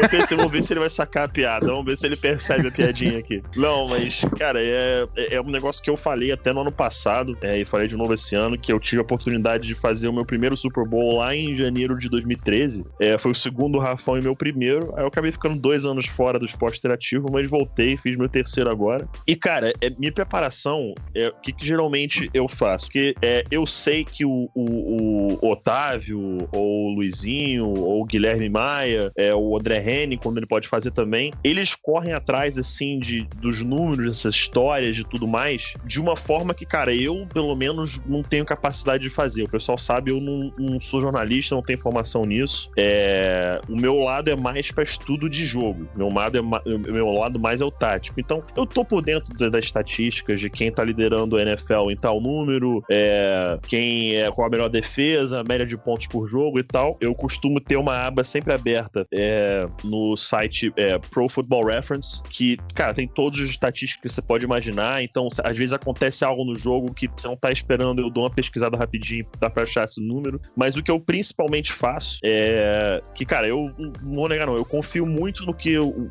eles preparam do, pra, pro jogo, pro preparo deles, né? Porque o Otávio, cara, é um, é, ele fala que porra, é um livreto, é um livro, cara. É um livro quase que ele tem ali de um monte de coisa. então, é, isso vai cai, cai também nessa nossa confiança, né, cara? Que eu, eu tenho certeza que a gente vai entrar na transmissão, eu sei que ele, eles sentem o mesmo, que ele vai estar preparado, eles sabem que eu, o Rafão, o Marcelo, a gente vai estar preparado também. É, então, o meu preparo é basicamente tudo de tape. Tudo de tape, eu sento, eu vejo algumas horas durante a semana é, do Coaches Film é, pra, cara, ver tendências do time, formação, jogada, como que eles jogam. A gente tem uma noção geral, mas você vê jogada por jogada, anotar de repente coisas pequenas, como a, quando o wide receiver arma nesse ponto do campo, 70% das vezes é tal tipo de jogada, ou não sei mais o que, quando a movimentação é assim, é, dentro da linha de 20, dentro da red zone, geralmente esse tipo de jogada. E por aí vou estudando, vou vendo as tendências. Eu faço as anotações, mas além de ter as anotações, para mim eu tenho uma memória visual muito boa. Então, quando eu vejo alguma coisa no tape, é muito difícil eu esquecer que eu vi. É, e eu peguei muito disso da época que, que eu jogava com o Rafão, né? De, de, jogava de quarterback. Vi alguma coisa e aquilo ficava na minha cabeça. E aí, com isso, cara, que a gente vai pegando ali no jogo, você vê de repente alguma formação, dá aquele estalo, você fala, tipo, cara, eu sei qual é a jogada, é essa jogada. E aí que a gente tem a oportunidade de fazer o que a gente fez no Super Bowl, né? De de repente avisar, cantar um pouco antes da jogada, ó, é jogada tal, não sei o que. Ou a gente começa a sentir o, o, jogo, falar, pô, tá perto daquela hora que eles vão fazer tal tipo de lance. E aí a gente dá a sorte dos caras, dos, dos times fazerem é, o determinado lance. Mas o meu preparo é principalmente isso, é estudo de tape, porque é, vocês aqui, todos vocês sabem, o pessoal que escuta também sabe, que eu sou fascinado por isso e que é, eu acho que o, a, o povo brasileiro que gosta de NFL merece também é, essa parte tática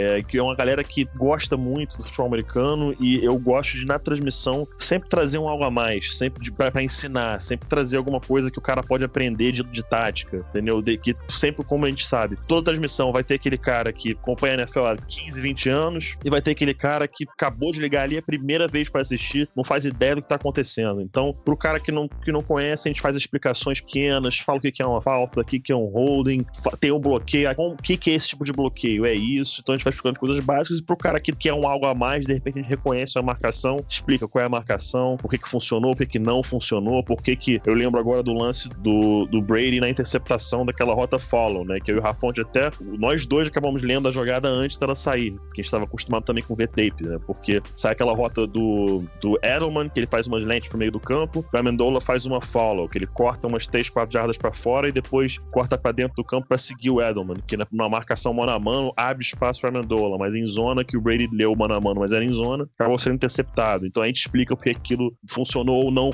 funcionou, dependendo da situação. Então meu preparo principalmente é isso, cara, estudo de tape e eu dou uma geral nos números, é, nas estatísticas durante a semana e no dia, é, pelo preparo que o, os nossos narradores têm, eu sei que eles têm esses números já, eles têm na ponta da língua esses números, então eu confio bastante neles para trazerem esses dados para a transmissão. É, e a NFL é, é, muito fácil também, né, cara? Porque eles acabam te dando muito material para você construir em cima, né? Você tem o NFL Communications, você encontra cápsulas lá de todos os jogos, de aquele weekly preview que é, pô, bem completo, então você tem muita coisa para você encontrar. Você tem o NFL Media Guide que você baixa no início da temporada também, que pô, é minucioso em cada um dos times. Então, assim, é só você ser um pouquinho xereta ali que você encontra tudo que é. você queira falar e muito mais do jogo que você possa falar, assim. E fazendo justiça aí a Pepe e Rafão, os caras estavam demoníacos no Super Bowl, porque eles acertavam praticamente 100% das chamadas que aconteciam dentro de campo.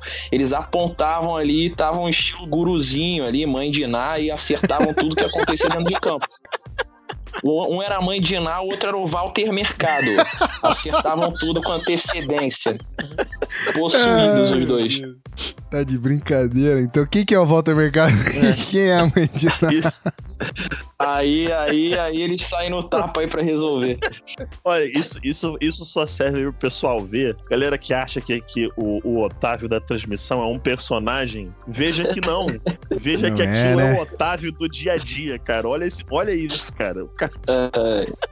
Tá certo. Daqui a pouco a ele... gente ali na transmissão, a gente, a gente se controla pra não perder a linha no que fala, às vezes, é, é claro, porque não pode virar mesa de bar. É, Mas, cara, aquilo ali é, zero, é zero personagem. O que a gente tá fazendo ali no ar, eu dito que a gente é mesmo, cara. Não, se as pessoas vissem um dia, dia do Luizinho na redação, elas iam cara, se assustar. Cara, o Luizinho. O Luiz o Felipe Freitas é um... na redação, ele faz as pessoas chorarem diariamente. é cada dia diferente um stand-up comedy.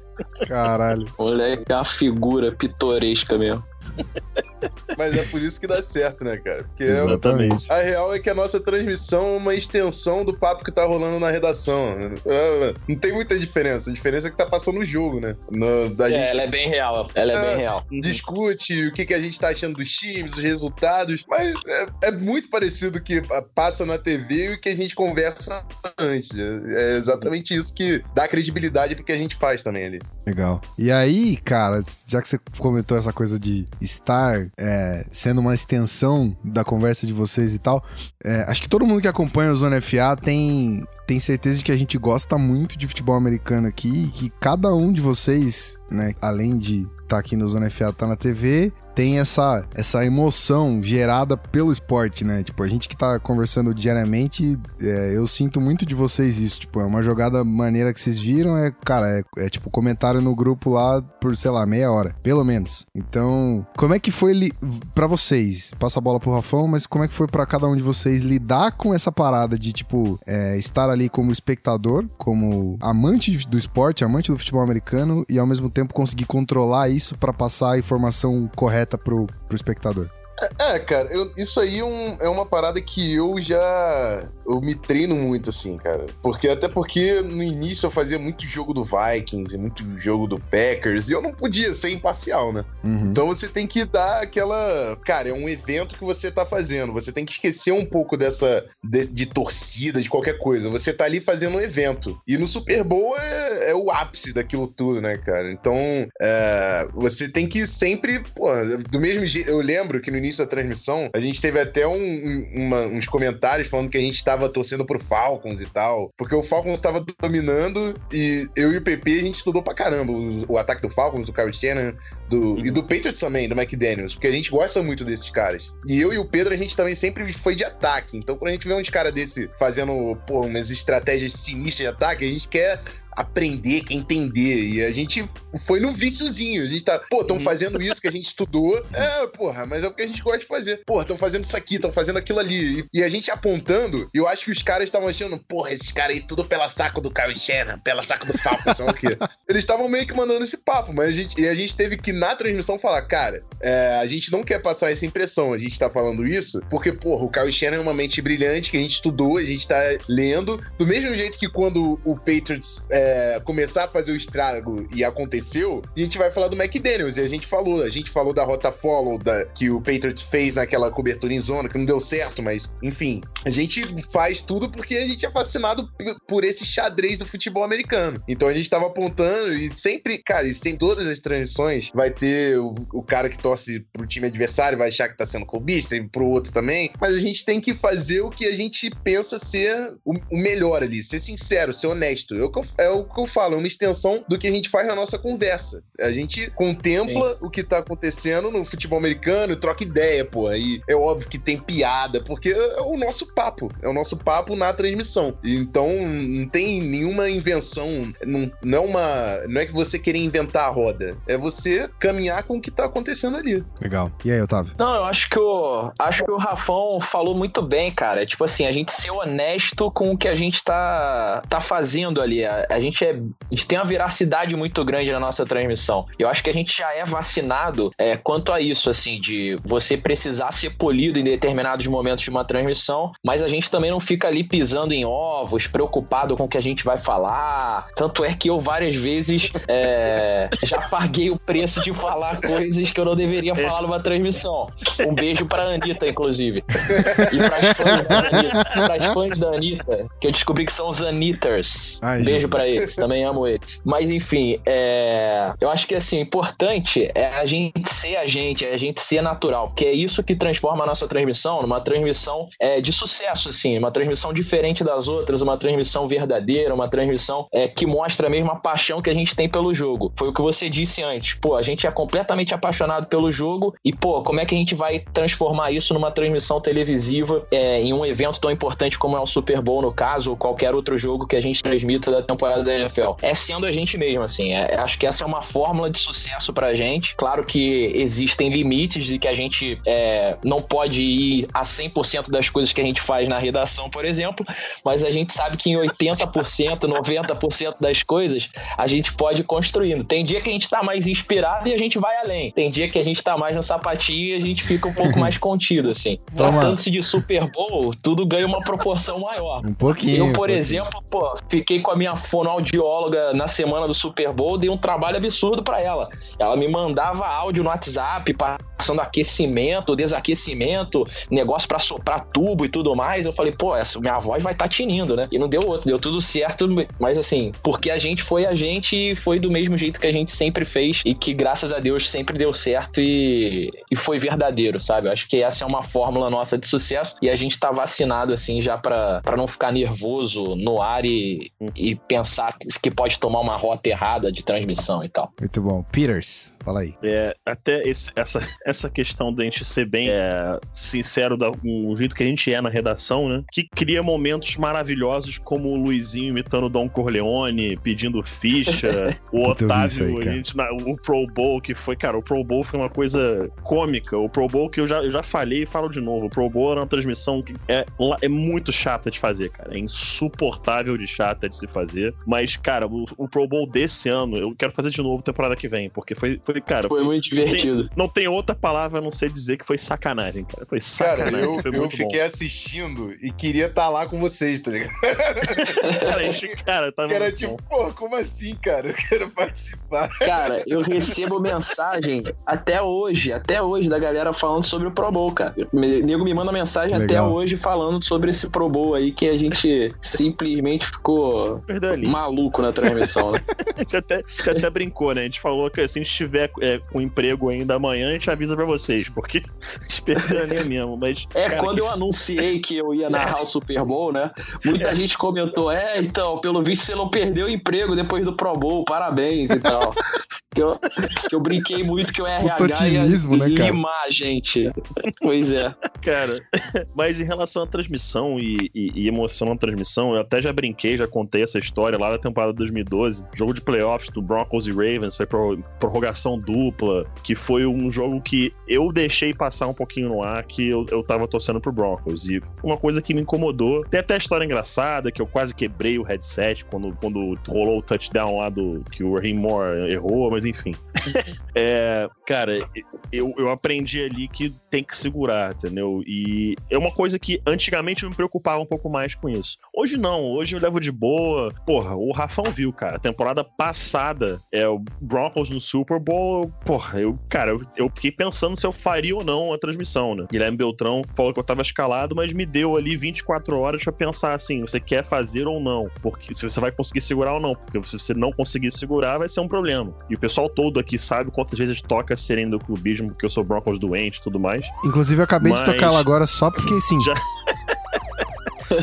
Só porque merece, né? Só porque sim. Mas é, depois daquele jogo, especificamente falando, que eu olhei e falei assim, cara, se eu consigo fazer esse jogo e não passar, que eu tô torcendo pro meu time, o pessoal até do Panthers Brasil, um, um abraço pra eles, inclusive, é, o Felipe Vieira, a galera toda de lá, até veio falar comigo depois, o Rafão, a gente até convidaram a gente, né, eu e o Rafão, pra gente participar do programa deles de draft, até veio falar assim, cara, agradeceram, falam assim, pô, que eles- a gente sabe que você é torcedor do Broncos, mas em nenhum momento você deixou passar isso na partida, É, então eu fiquei muito feliz com isso, e depois daquilo, cara, acho que é uma coisa que a gente, com a experiência, começa a tirar de letra, né, cara? Mesmo sendo um time seu ali dentro de campo que está torcendo, você- a, gente, a gente sabe, é, o que eu falo com o Rafão, o Rafão fala muito isso, cara, que ele é torcedor, ele ama, ama o Vikings, mas ele ama futebol americano acima de tudo, entendeu? E é, é exatamente isso pra mim, cara, eu amo o Broncos, mas eu amo futebol americano acima de qualquer coisa. O, o, o- acho que foi com o Luizinho que eu fiz o jogo do que o Caio Santos acertou o field goal em cima do Broncos em Mile High, Sim. Na prorrogação, bateu na trave e tal. E aí uma pessoa normal fala assim, pô, você ficou puto da vida, perdeu. Cara, eu tava sorrindo de orelha a orelha quando ele acertou o chute, cara. Porque pro Caio foi fantástico. Sim. Foi fantástico, o jogo foi espetacular. Então eu tava feliz com o jogo. Falei, porra, que jogão, cara. Cacete, tava fazendo esse jogo, coisa maravilhosa. Então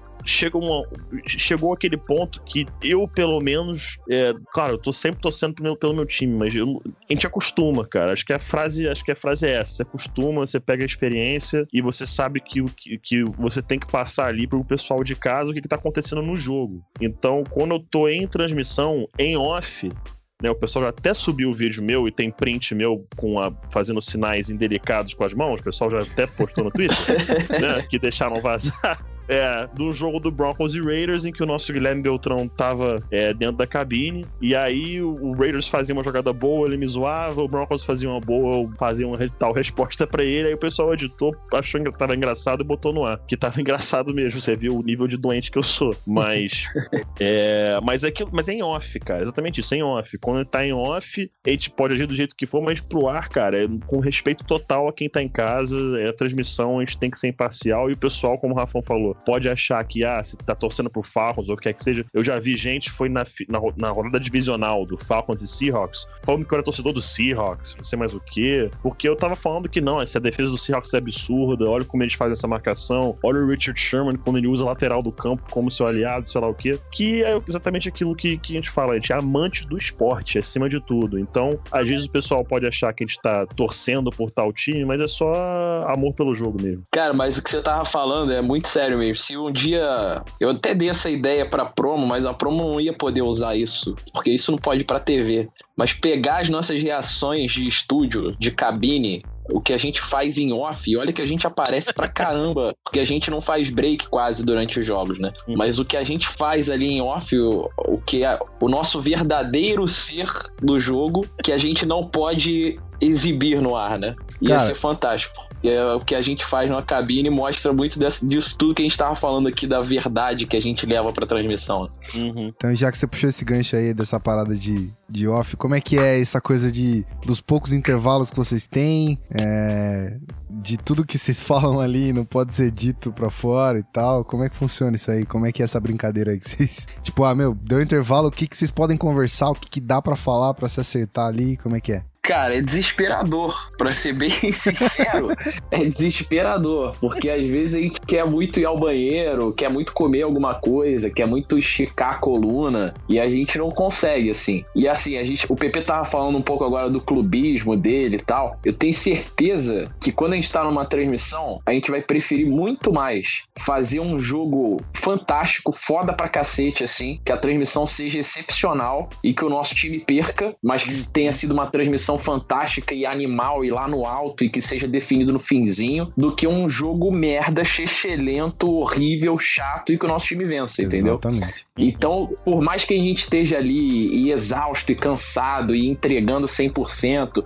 às vezes, pô, na raça fazendo assim, porque eu, por exemplo, posso ter feito outras coisas no dia, PP, Rafão também, podem ter feito outras coisas no dia e tá cansado numa transmissão, em determinado momento do jogo, a gente não deixa isso abalar a gente, sabe? É, então, assim, já tivemos vários e vários episódios é, engraçados, assim, por conta disso. Eu já fui no banheiro durante uma transmissão rolando, já fui no banheiro cagar durante uma transmissão rolando. Caraca! Eu caguei em 40 segundos. Nossa! E eu tenho certeza que se o Guinness Book estivesse presente na TV naquele dia, eu estaria no livro dos recordes. Exatamente. Mas. Então, Cara. são, são coisas engraçadas que acontecem por causa disso. Era eu e Marcelo no- nesse jogo. Eu falei, Marcelo, eu, era o Simões que tava coordenando. Não tá Ah, o. Gabriel Simões, um abraço pra ele. Aí o Simões, não tá dando não, velho. Ele, cara, mas peraí, cara. E tipo assim, tava no. A gente tem alguns recursos se a gente tiver alguma emergência, né? A gente pode, sei lá, é, chamar um break no intervalo do jogo, né? A gente não pode chamar, evidentemente, no meio do jogo, mas digo, no intervalo do jogo tem um break maior. A gente roda um clipe antes do, do intervalo, na volta do break roda outro clipe, e aí já linka melhores momentos do jogo da tarde, algo do tipo, né? Estratégias de TV, assim, Pra de repente ter ali um gap de 5 minutos no máximo que a gente vai ter. É... Só que tava muito distante do, do intervalo, né? Esse dia, sei lá, tava no primeiro quarto, assim, não tinha como. Eu tinha que pegar um break da TV americana, que dura em 40 segundos, mais ou menos, e ir no banheiro. E nesse break ele não ia na cabine, porque evidentemente a galera ia ver que eu não tava na cabine, né? Aí eu, aí eu falei, cara, me salva, eu tô suando frio aqui, não tá dando, velho. É, O intestino tá dando pontada aqui. Aí, não, beleza. Aí no próximo break você voa lá. Aí eu falei, mas antes do break acontecer, né? Eu vi que a jogada tinha terminado. Eu falei, Marcelo Ferrantini, os resultados dessa. Era um Sunday night, né? Falei, Marcelo Ferrantini, os resultados desse domingo aí, quais foram? Atualiza a galera. Pum, voei pro banheiro. Eu voltei, o Marcelo ainda tava passando o resultado, velho. O Miami Dolphins, não sei o que, venceu em casa, nada lá, lá, lá. Os moleques não acreditavam. Falaram, pô, tu não se limpou, tu não lavou a mão. Falei, meu amigo, eu fiz tudo que eu precisava. Fique tranquilo. Bora pro jogo. O que acontece no banheiro fica no banheiro, tá ligado? O que acontece no banheiro morre por lá. Já tá E com morto, né? certeza era um defunto, né? Era um defunto. Já- Cara, de situação, desse, de situação desse tipo, eu passei, acho que foram, foram duas só. Que isso foi, cara, isso foi, foi temporada passada, temporada 2015, não 2016, que o Luizinho tava apertado pra dar uma mijada, assim, cara. Porra, das, ele tava, porra, isso era tipo início do terceiro, meio do terceiro quarto, que a gente teve aqueles breaks curtos, sabe, do, do no, no intervalo, que não dava tempo pra ir no banheiro, assim, pô, é um minuto e vai voltar dois minutos vai voltar. A gente falou assim: ah, então vamos segurar aqui. E aí, cara, meio do terceiro quarto, o Luizinho tava apertado e falou uma dessa assim também: tipo, porra, segura aí um minuto que eu vou lá. Só que a gente tava é, fazendo a transmissão de boa e aí tava, acho que algum jogador se lesionou, algo do tipo. Então tava acontecendo nada no jogo e tava demorando pra tirar. Então ele foi rapidinho também voltou. E uma outra fui eu, cara, que eu tava. Eu não lembro qual foi a transmissão também. É, aí vale dizer aquela coisa: todos nós somos seres humanos. Eu estava com uma leve ressaquinha. E, e aí, Tá cara, certo. glicose, glicose baixou. Eu virei assim pro Luizinho e falei, cara, eu vou passar mal nessa porra. Alguém tem que chamar o Beltrão aí. Eu passei, chamei a produção falei, cara, alguém traz alguma coisa aí pra mim pra eu comer, porque senão eu vou desmaiar nessa porra. E aí, cara, acho que o, ele tinha, por sorte, alguma barrinha de chocolate, alguma coisa assim. Ele passou, me deu. Aí eu comecei a comer assim. Aí ele foi puxar um comentário meu. Eu já apontei pra ele assim, tipo, porra, não vai dar pra falar, tô comendo a parada aqui. Aí ele continuou lá. Então a gente dá nosso jeito, né? Sempre dá o, no- o nosso jeito lá se acontece algo, algum imprevisto. É, mas, cara, quando tá. Eu, pelo menos, quando tô em off, acho que o- com o Rafão, com o Otávio também é assim, quando, por exemplo, ah, rápido intervalo, a gente já volta e tal, não sei o quê. A gente não tem muito pra acertar, não, né, cara? A gente fica mais, é, a gente procura alguma coisa na internet, se tem alguma notícia nova do jogo. A gente mais é dar aquela, aquela paradinha ali pra dar uma pequena respirada, né? E não, não ficar fazendo muita coisa. É, deu pra ver que a gente não tem muito tempo, né? É. Exatamente. 40 segundos. É pouco tempo. E, e querendo ou não, cara, a gente ama futebol americano e tudo mais. Mas três horas e meia de transmissão Hum. é, é tempo, filho. Foda. Então. é cansativo, é cansativo. Cansa, cansa. Chega no break, a gente dá uma levantada, dá uma esticada nas costas. É, mas exatamente pra você fazer, dar o, o máximo que você consegue quando tá o jogo rolando. Quando o jogo não tá rolando, é o seu tempo de dar uma esticada, uma relaxada. A gente não fica fissurado no jogo quando tá no break, não. Na verdade, é o tempo de realmente dar um- uma descansada pra depois, quando o jogo voltar, a gente tá 100%. É, senhoras e senhores, vocês escutam coisa aqui no Zona FA que. Olha, até. Só no Zona Exatamente. até Deus duvida, rapaz. Minha nossa. Otávio Neto, meu querido, chegou. Você acha que você chegou no ápice da sua carreira já narrando o Super Bowl ou tem coisa ainda que você quer alcançar aí pra narrar?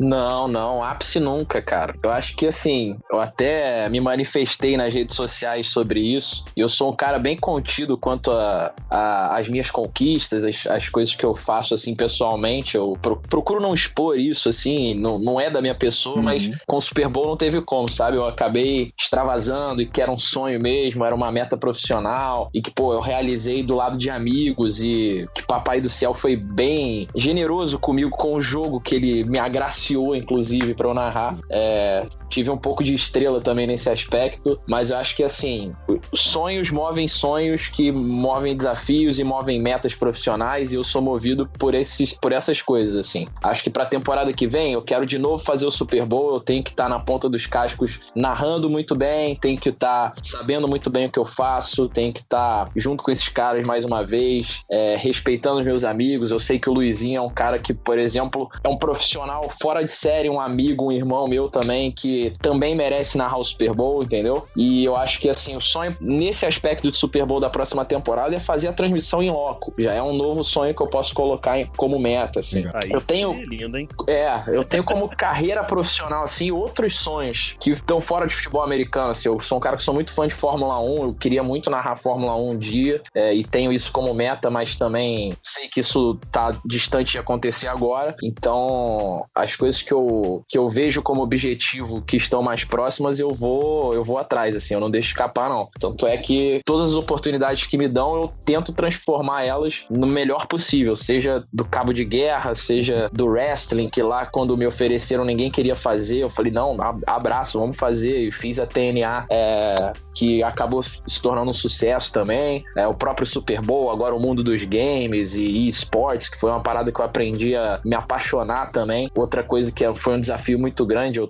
tinha receio de entrar porque era um mercado difícil, um nicho de uma galera muito tóxica assim, e crítica, né? Mas que também deu certo pra mim. E esse é o meu jeito, cara. Eu vou ser sempre o Otávio Neto brincalhão, Otávio Neto extrovertido. Acho que é a minha fórmula de, de ter sucesso com as minhas conquistas pessoais e profissionais. Foram sempre assim. Então não tem como mudar. E eu continuo sonhando. Temporada que vem eu quero estar do lado desses caras aí, com o Luizinho, com o Beltrão, com todo mundo. é, No Super Bowl em loco, lá em Minnesota. Sensacional.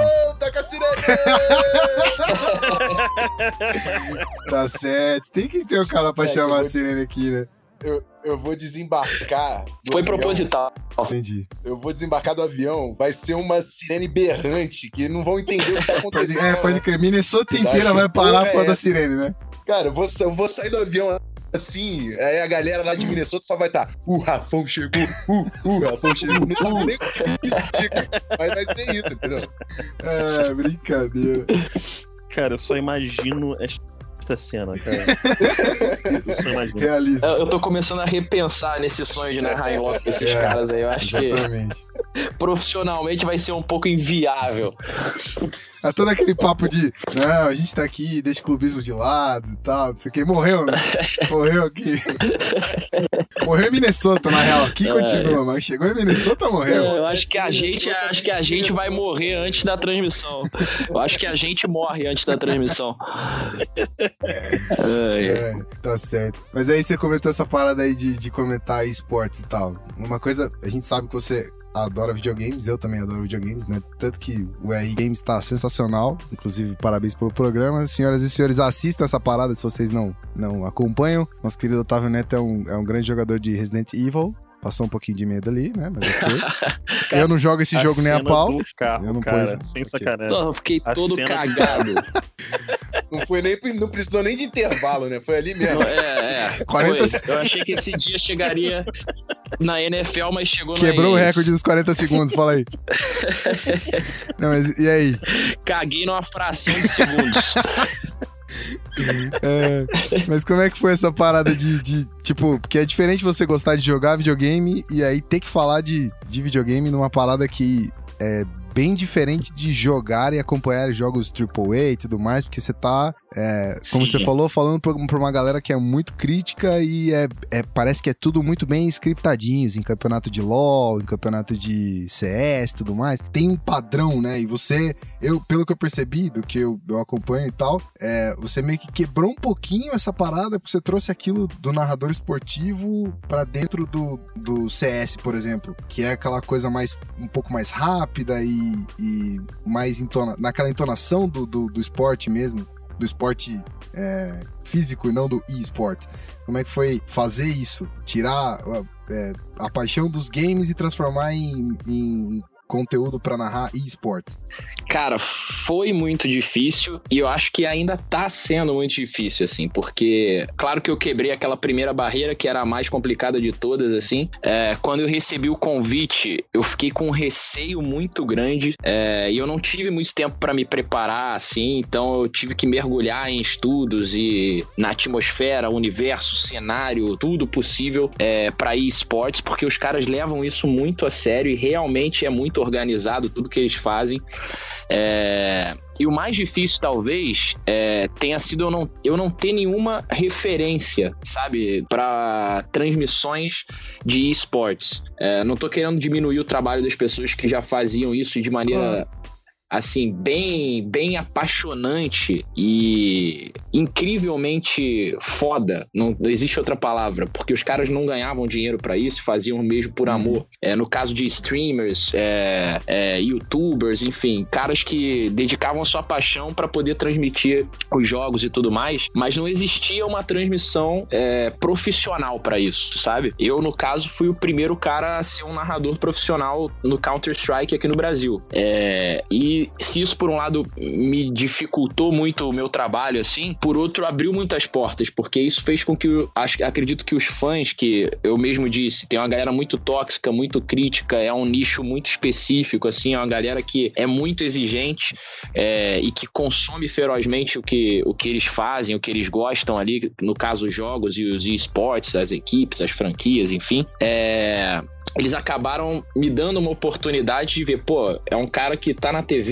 é um cara que já tem o trabalho dele, já tem a profissão dele, que tá acreditando nessa parada, sabe? Que acha que é possível narrar sendo um narrador profissional, que narra futebol, que narra futebol americano e tantos outros esportes convencionais. E isso foi o- algo que esteve do meu lado, assim, fez com que eles, pelo menos, vamos ver, entendeu? Vamos ver se é bom. E é aquilo que eu falei, eu fui eu mesmo, Otávio Neto, que brinca pra caramba, que zoa pra caramba, que traz referências diferentes. E como eu não tinha uma referência mesmo do, de um narrador do jogo, eu fui o Otávio Neto do que eu sou nos outros jogos. Você criou uma, né? Então, é um pouco do, é, foi um pouco do que você falou, assim, eu quebrei paradigmas, quebrei um pouquinho aquela, aquilo que era engessado do cenário deles e, cara, a galera, graças a Deus, gostou muito, assim, gostou muito. Eles ficaram alucinados com as minhas brincadeiras e tal. Eles perceberam que eu era um cara que não conhecia profundamente do in-game, né, do, é, do específico do jogo, mas que eu era um cara que sacava dos Paranauê de uma transmissão, de fazer um espetáculo, de tornar aquilo uma atração televisiva e tudo mais. E eles sabiam da importância disso é, pro esporte, pro, pro jogo deles, pra paixão deles. Então isso abriu muitas portas para mim. Ainda é uma dificuldade grande, porque eu preciso aprender muito do jogo ainda. Eu sei que eu sou um cara que ainda sou muito leigo nesse aspecto e não tenho muito tempo para jogar, por exemplo, que seria ideal para mim. É, mas, cara, eu falo isso para todo mundo.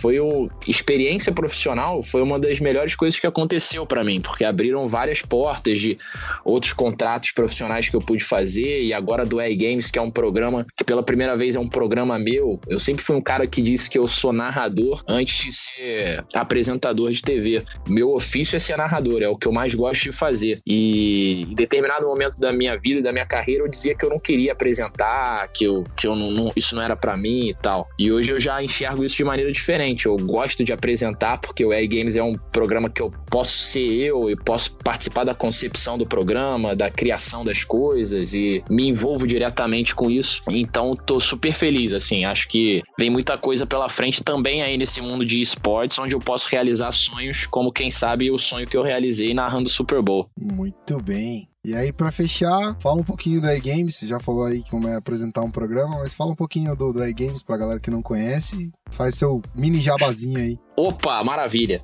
Cara, o EA Games, ele vai ao ar ao vivo de segunda a quinta, uma da manhã, no EA Max. E em outras plataformas digitais, Facebook, YouTube, também na Twitch. E no sábado, em um horário especial, ao meio-dia. E o programa tem uma duração um pouquinho maior. Eu posso estar antecipando aqui, em primeira mão, que o programa vai ganhar 15 minutos a mais. Muita gente estava pedindo isso. O programa tinha 45 minutos. Opa, aí sim. Ninguém sabe disso ainda. É, eu recebi essa mensagem agora há pouco, para falar a verdade.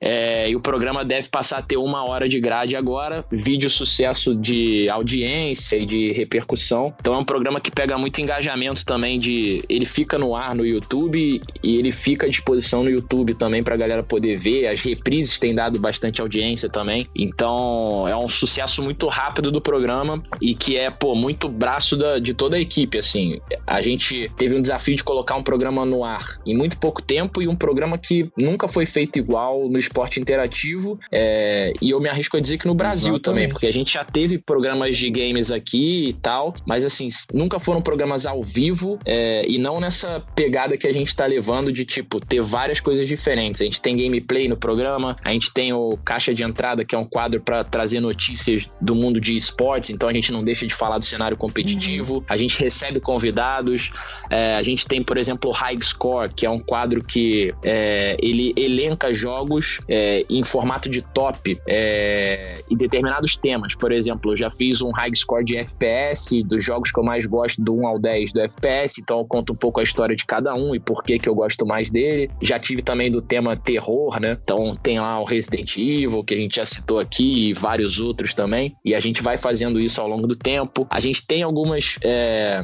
alguns artifícios no programa de, por exemplo, liberar conteúdos exclusivos para o YouTube. Então a gente se preocupa em ser interativo também, assim, com, com a plataforma que a galera que consome game está acostumada a, a assistir e a consumir. É um programa que traz muita participação da galera, então todo tempo tem, tem as participações na tela. A gente tem o top authors que a gente chama. No fim do programa a gente elenca quem foi que mais participou, tipo num ranking, né? A gente tem o password, que é sempre uma palavra secreta no programa, tipo uma forca, onde as pessoas vão tentando adivinhar quem é o personagem do dia, quem é o console do dia, quem é a empresa desenvolvedora do dia. A gente sempre vai dando dicas ao longo do programa e a pessoa tenta acertar. É... A gente tem a Pokébola, que traz dicas do jogo que eu tô jogando na gameplay. Tem o Mestre dos Magos, que aparece lá para me dar dica do jogo.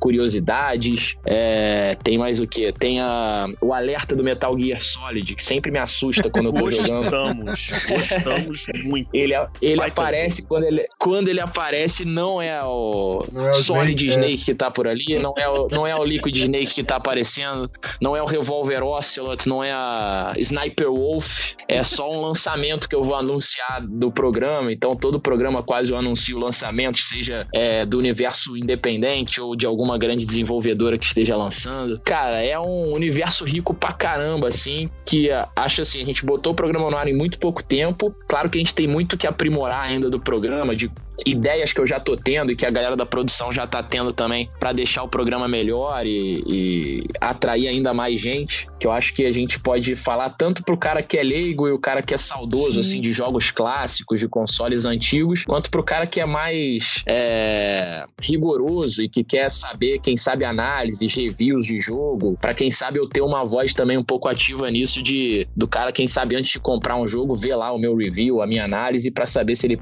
pode comprar aquele jogo ou não, se vale a pena ou não, entendeu? Então é algo que a gente está se preocupando para tornar o programa ainda melhor, assim. Mas eu acho que em tão pouco tempo já está tendo um sucesso legal e acho que para quem não assistiu vale a pena. O nosso canal no YouTube está crescendo pra caramba, 30 mil assinaturas lá em pouquíssimo tempo, mais de 30 mil assinaturas e a audiência na TV está indo bem também num horário que a gente não esperava. E é isso, se você não assistiu ainda, assista, porque vale a pena. O apresentador é, é meio maluco, mas é bom. Ainda mais de madrugada, né? Que aí eu posso falar mais merda e fica melhor ainda. Mesmo sabendo que fica tudo no YouTube depois. Pois é, e que reprisa de manhã no dia seguinte. Meu filho me acorda, papai, seu programa tá passando, vamos ver. Aí eu boto lá, eu tô lá falando palavrão lá, ele, papai, que boca suja, papai. Eu, é, filho. Ó. Fala aí, Rafael. Eu tava falando que eu ouvi dizer que Inês Brasil gosta ah, bastante é também. É verdade. Nossa. Só mais, só mais uma referência. só um easter egg aí, né, jogado. Cara, o pior é que falaram que convidaram ela pra ir no EA Games e é capaz dela ir lá jogar. Isso vai ser Isso bom. vai ser imperdível. Eu, eu acho. Cara, nem vai Brasil jogando videogame já seria engraçado sozinho, né? Total. né? Mas beleza. Ao lado do Baby Boy ainda. Vamos fazer né? o seguinte, galera que tá ouvindo o programa aqui do Zona FA, eu não ah, sei é. se isso vai. Se essa, esse encontro brilhante, magnânimo vai acontecer antes desse programa sair, mas se não acontecer, galera que tá ouvindo o Zona FA aí, twitta pra gente e pro Otávio, fala aí o que, que vocês gostariam de ver a Inês Brasil e o Baby Boy jogando. Isso ia ser sensacional. É, sugestões isso. de pautas aqui, por favor, pro programa. Me botaram numa enrascada, né?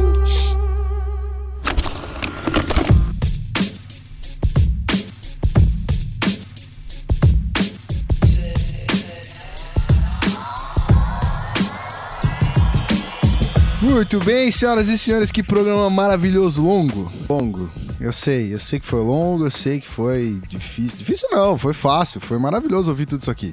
Mas eu sei, eu sei que você é um, um ouvinte assíduo do Zona FA, um parceiro de grandiosidade imensurável. Olha só que bonito. E eu sei que você tá aí do outro lado ouvindo a gente com o foninho de ouvido concentrado, porque esse papo foi sensacional. Primeira parte com o Pete, segunda parte com o Beltrão e essa terceira parte aqui com o Otávio Neto. Cara, maravilhoso. Eu só tenho a agradecer a vocês e principalmente ao Otávio por ter aceitado o convite aqui de participar com a gente. E meus amigos, muito obrigado. Programa maravilhoso. Eu fico até eu fico até Olha, orgulhoso, cara. Até um arrepio na espinha aqui de, de tão gostoso que foi fazer esse programa. Pete, para você não fazer aquele tchauzinho inútil de sempre, eu vou deixar para você o primeiro, tá? Você faz o que você quiser com esse tchauzinho. Isso. Exatamente. E você é o primeiro hoje pra depois okay. você não falar, pô, okay. Rafão já fez lá o que o melhor, pá, não dá pra fazer. Não, não dá dica Se não, te... deixa ele fazer não, já, não, já sei. Não, é, vamos então, lá, te vira, moleque, te vira. 3, 2, 1, vai! Então, agradecer mais uma vez aí o pessoal escutar o nosso podcast. É, estamos voltando como nós havíamos prometido. Um obrigado ao meu irmão Otávio Neto por participar aqui. É, cara, foi uma honra fazer um Super Bowl contigo, com o Rafão, um jogaço daqueles. E para quem gostou aí do podcast, já sabe. Siga lá no Facebook, siga no Instagram, siga no Twitter, baixe os nossos podcasts semanais, é só fazer o subscribe lá. É, faça a sua avaliação, por favor. Se você não gostou, dá cinco estrelinhas mesmo, fala que a gente é ruim, mas dá cinco estrelas para dar aquela moralzinha. Cinco estrelinhas, avalia lá o nosso podcast, fala se você gostou ou não gostou, que ajuda a dar mais visibilidade. É o que a gente tá fazendo aqui. Os nossos artigos no Medium vão voltar, então fiquem tranquilos com isso. É, eu, pessoalmente, dei uma folga a mim mesmo essa última semana no final da temporada, mas já estou preparando o artigo em relação ao Super Bowl mesmo, para ver como que o Patriots conseguiu vencer essa partida no segundo tempo. Então fiquem ligados aí que em breve estamos voltando com os artigos lá no Medium. E mais uma vez, senhores, muito obrigado aí por esse podcast incrível. Sempre bom participar com vocês. Sabe o que é que toca quando ele consegue fazer isso? o que que toca agora? Aleluia! Já tocou? Bonito, rapaz. Olha, muitas palmas para você. Hoje foi sensacional, hein? É, foi, foi Muito- dessa vez, mas, mas na, na, na próxima gravação eu volto com o meu tchauzinho inútil. Tudo bem, tudo bem. Senão a galera mal elegância. acostumada, né? É, exatamente, tem que, ser, tem né? que ser de vez em quando só, tem que ser de vez em quando. Tá certo. Não sabia que você era bom nisso, não, cara. É, você viu? Olha só. Foi no currículo. Mil e uma utilidades. É, Rafão Martins, meu querido, falou bastante dos primeiros blocos, nesse nem tanto. A gente tava com o convidado aí cheio de conteúdo, mas a sua presença é sempre inenarrável, é sempre avassaladora. Meu querido, aquele tchau maroto, sensual. Avassalador, respeito. Cara, é, foi muito foda esse programa. Realmente foi um pouco mais longo, mas acho que devido à proporção do evento que estamos comentando aqui, mereceu. Mereceu porque tivemos pessoas fodas. Otávio Neto, muito obrigado pela participação. O Beltrão também passou por aqui. E acho que o que a gente falou sobre a transmissão é isso, cara, porque é a gente passando sinceridade e do lado de pessoas fodas, cara. A pior coisa da off-season, além de não ter NFL, é não poder, pô, também estar com o Otávio, com o Beltrão, com o Luizinho, a galera toda, todo final de semana, Ferrantini, faz mó falta. Então, essa- esse sentimento todo de amizade mesmo que a gente tem, a gente passa na parada. E foi muito bom também poder passar isso aqui um pouco no, no Zona FA, que é mais uma plataforma aí que a gente tá atuando. Obrigado aí por ouvir até agora o, o programa longo e daqui a duas semanas estamos de volta. Muito bem, é legal isso aí que você falou da paixão, porque é uma parada que eu percebo que é um. é- acho que é uma manutenção constante de nós comunicadores do futebol americano, mais vocês do que eu, né? Eu sou, eu sou mais o operador da parada, mas mais vocês que falam com mais gente e tudo mais, vocês estão na TV, que é legal é, essa manutenção da formação de opinião do torcedor de futebol americano, que é a gente tenta não confundir aquela coisa de só paixão, só aquela e é aquela paixão burra, né? Que é cega pelo time que torce. Que é muito mais interessante acompanhar o esporte, ver o desenvolvimento do jogo, independente se é o seu time ou não. É muito gostoso isso, cara, porque eu sinto que eu faço parte de, de uma comoção boa, sabe? De uma parada que a gente faz com, com amor, que passa pra pessoa do outro lado. É, como eu disse, fazer aquela manutenção de sempre é, querer ver o jogo de uma ótica mais mais analítica e menos é, menos dump possível, sabe? Então, Pra finalizar aqui, eu peço que, Otávio Neto, meu querido, primeiramente, que prazer e inenarrável ter você aqui. É, sou seu fã, ok? Eu tive que segurar a tietagem até o final. Sou muito seu fã e estou muito feliz do senhor estar aqui presente conosco, fazendo esse programa maravilhoso. Mais uma vez, muito obrigado e fique à vontade, a casa é sua, quando quiser, pode voltar. E fica aí, cara, no seu tchau bacana, quer falar de tudo que você quiser falar, fica à vontade, a casa é sua, o, a- o microfone é seu, manda bala. É, eu não vou conseguir me despedir tão bem como o PP, né? Mas eu queria agradecer demais o convite de vocês, de pedir desculpa por não ter conseguido ter gravar antes com vocês aí, tive um contratempo. É, mas, pô, lisonjeado com o convite, já tinha falado com os moleques antes que é, quando quiser me chamar, pode chamar, que eu participo com o maior prazer do mundo e de verdade, de coração. Sou fã do trabalho de vocês também aqui no Zona FA e acho importante a gente continuar fincando essa bandeira é, do futebol americano aqui, da paixão pela NFL. A gente viu um crescimento muito grande nesse Super Bowl agora também, em termos de audiência, de maior número de torcedores, de adeptos e tudo mais. Isso só prova que o nosso trabalho está sendo bem feito e, e tá trazendo resultado, assim. Acho que parece um pouco blazer, clichê, piegas e tudo mais, mas dizer que é, esse é o sentimento que fica melhor, assim, pra gente, é de dever cumprido, é esse com certeza, assim, é receber mensagens da galera dizendo, pô, é, minha mãe não gostava de NFL e depois das transmissões de vocês é, passou a ficar apaixonada pelo jogo, é, vocês são demais, é, enfim, de novos adeptos chegando, de mais gente consumindo, de mais gente se apaixonando junto com a, junto com a gente. Cara, foram 51 anos dessa bagaça até ó, existir um overtime. Foram 51 anos dessa bagaça até a gente ter um comeback tão grande como foi esse de 25 pontos de déficit. É, e, pô, era para ser nesse 51 com a gente junto, transmitindo junto, do nosso jeito, com a nossa verdade. Acho que foi uma dádiva muito grande pra gente, assim, e espero que no ano que vem isso seja ainda melhor. Acho difícil ter um jogo tão especial quanto esse, mas se a gente fizer do nosso jeito já vai valer a pena, porque a gente vai se divertir, a gente vai emocionar a galera e a gente vai se emocionar junto também.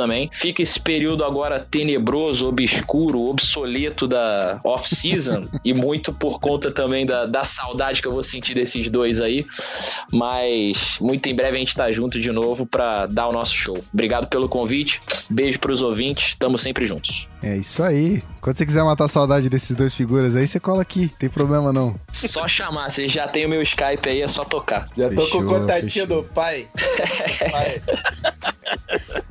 Qualquer coisa a gente liga pro Baby Boy, certo? São várias danadinhas no contatinho do Baby Boy. Vem, neném. Que me esposa não ouça esse podcast.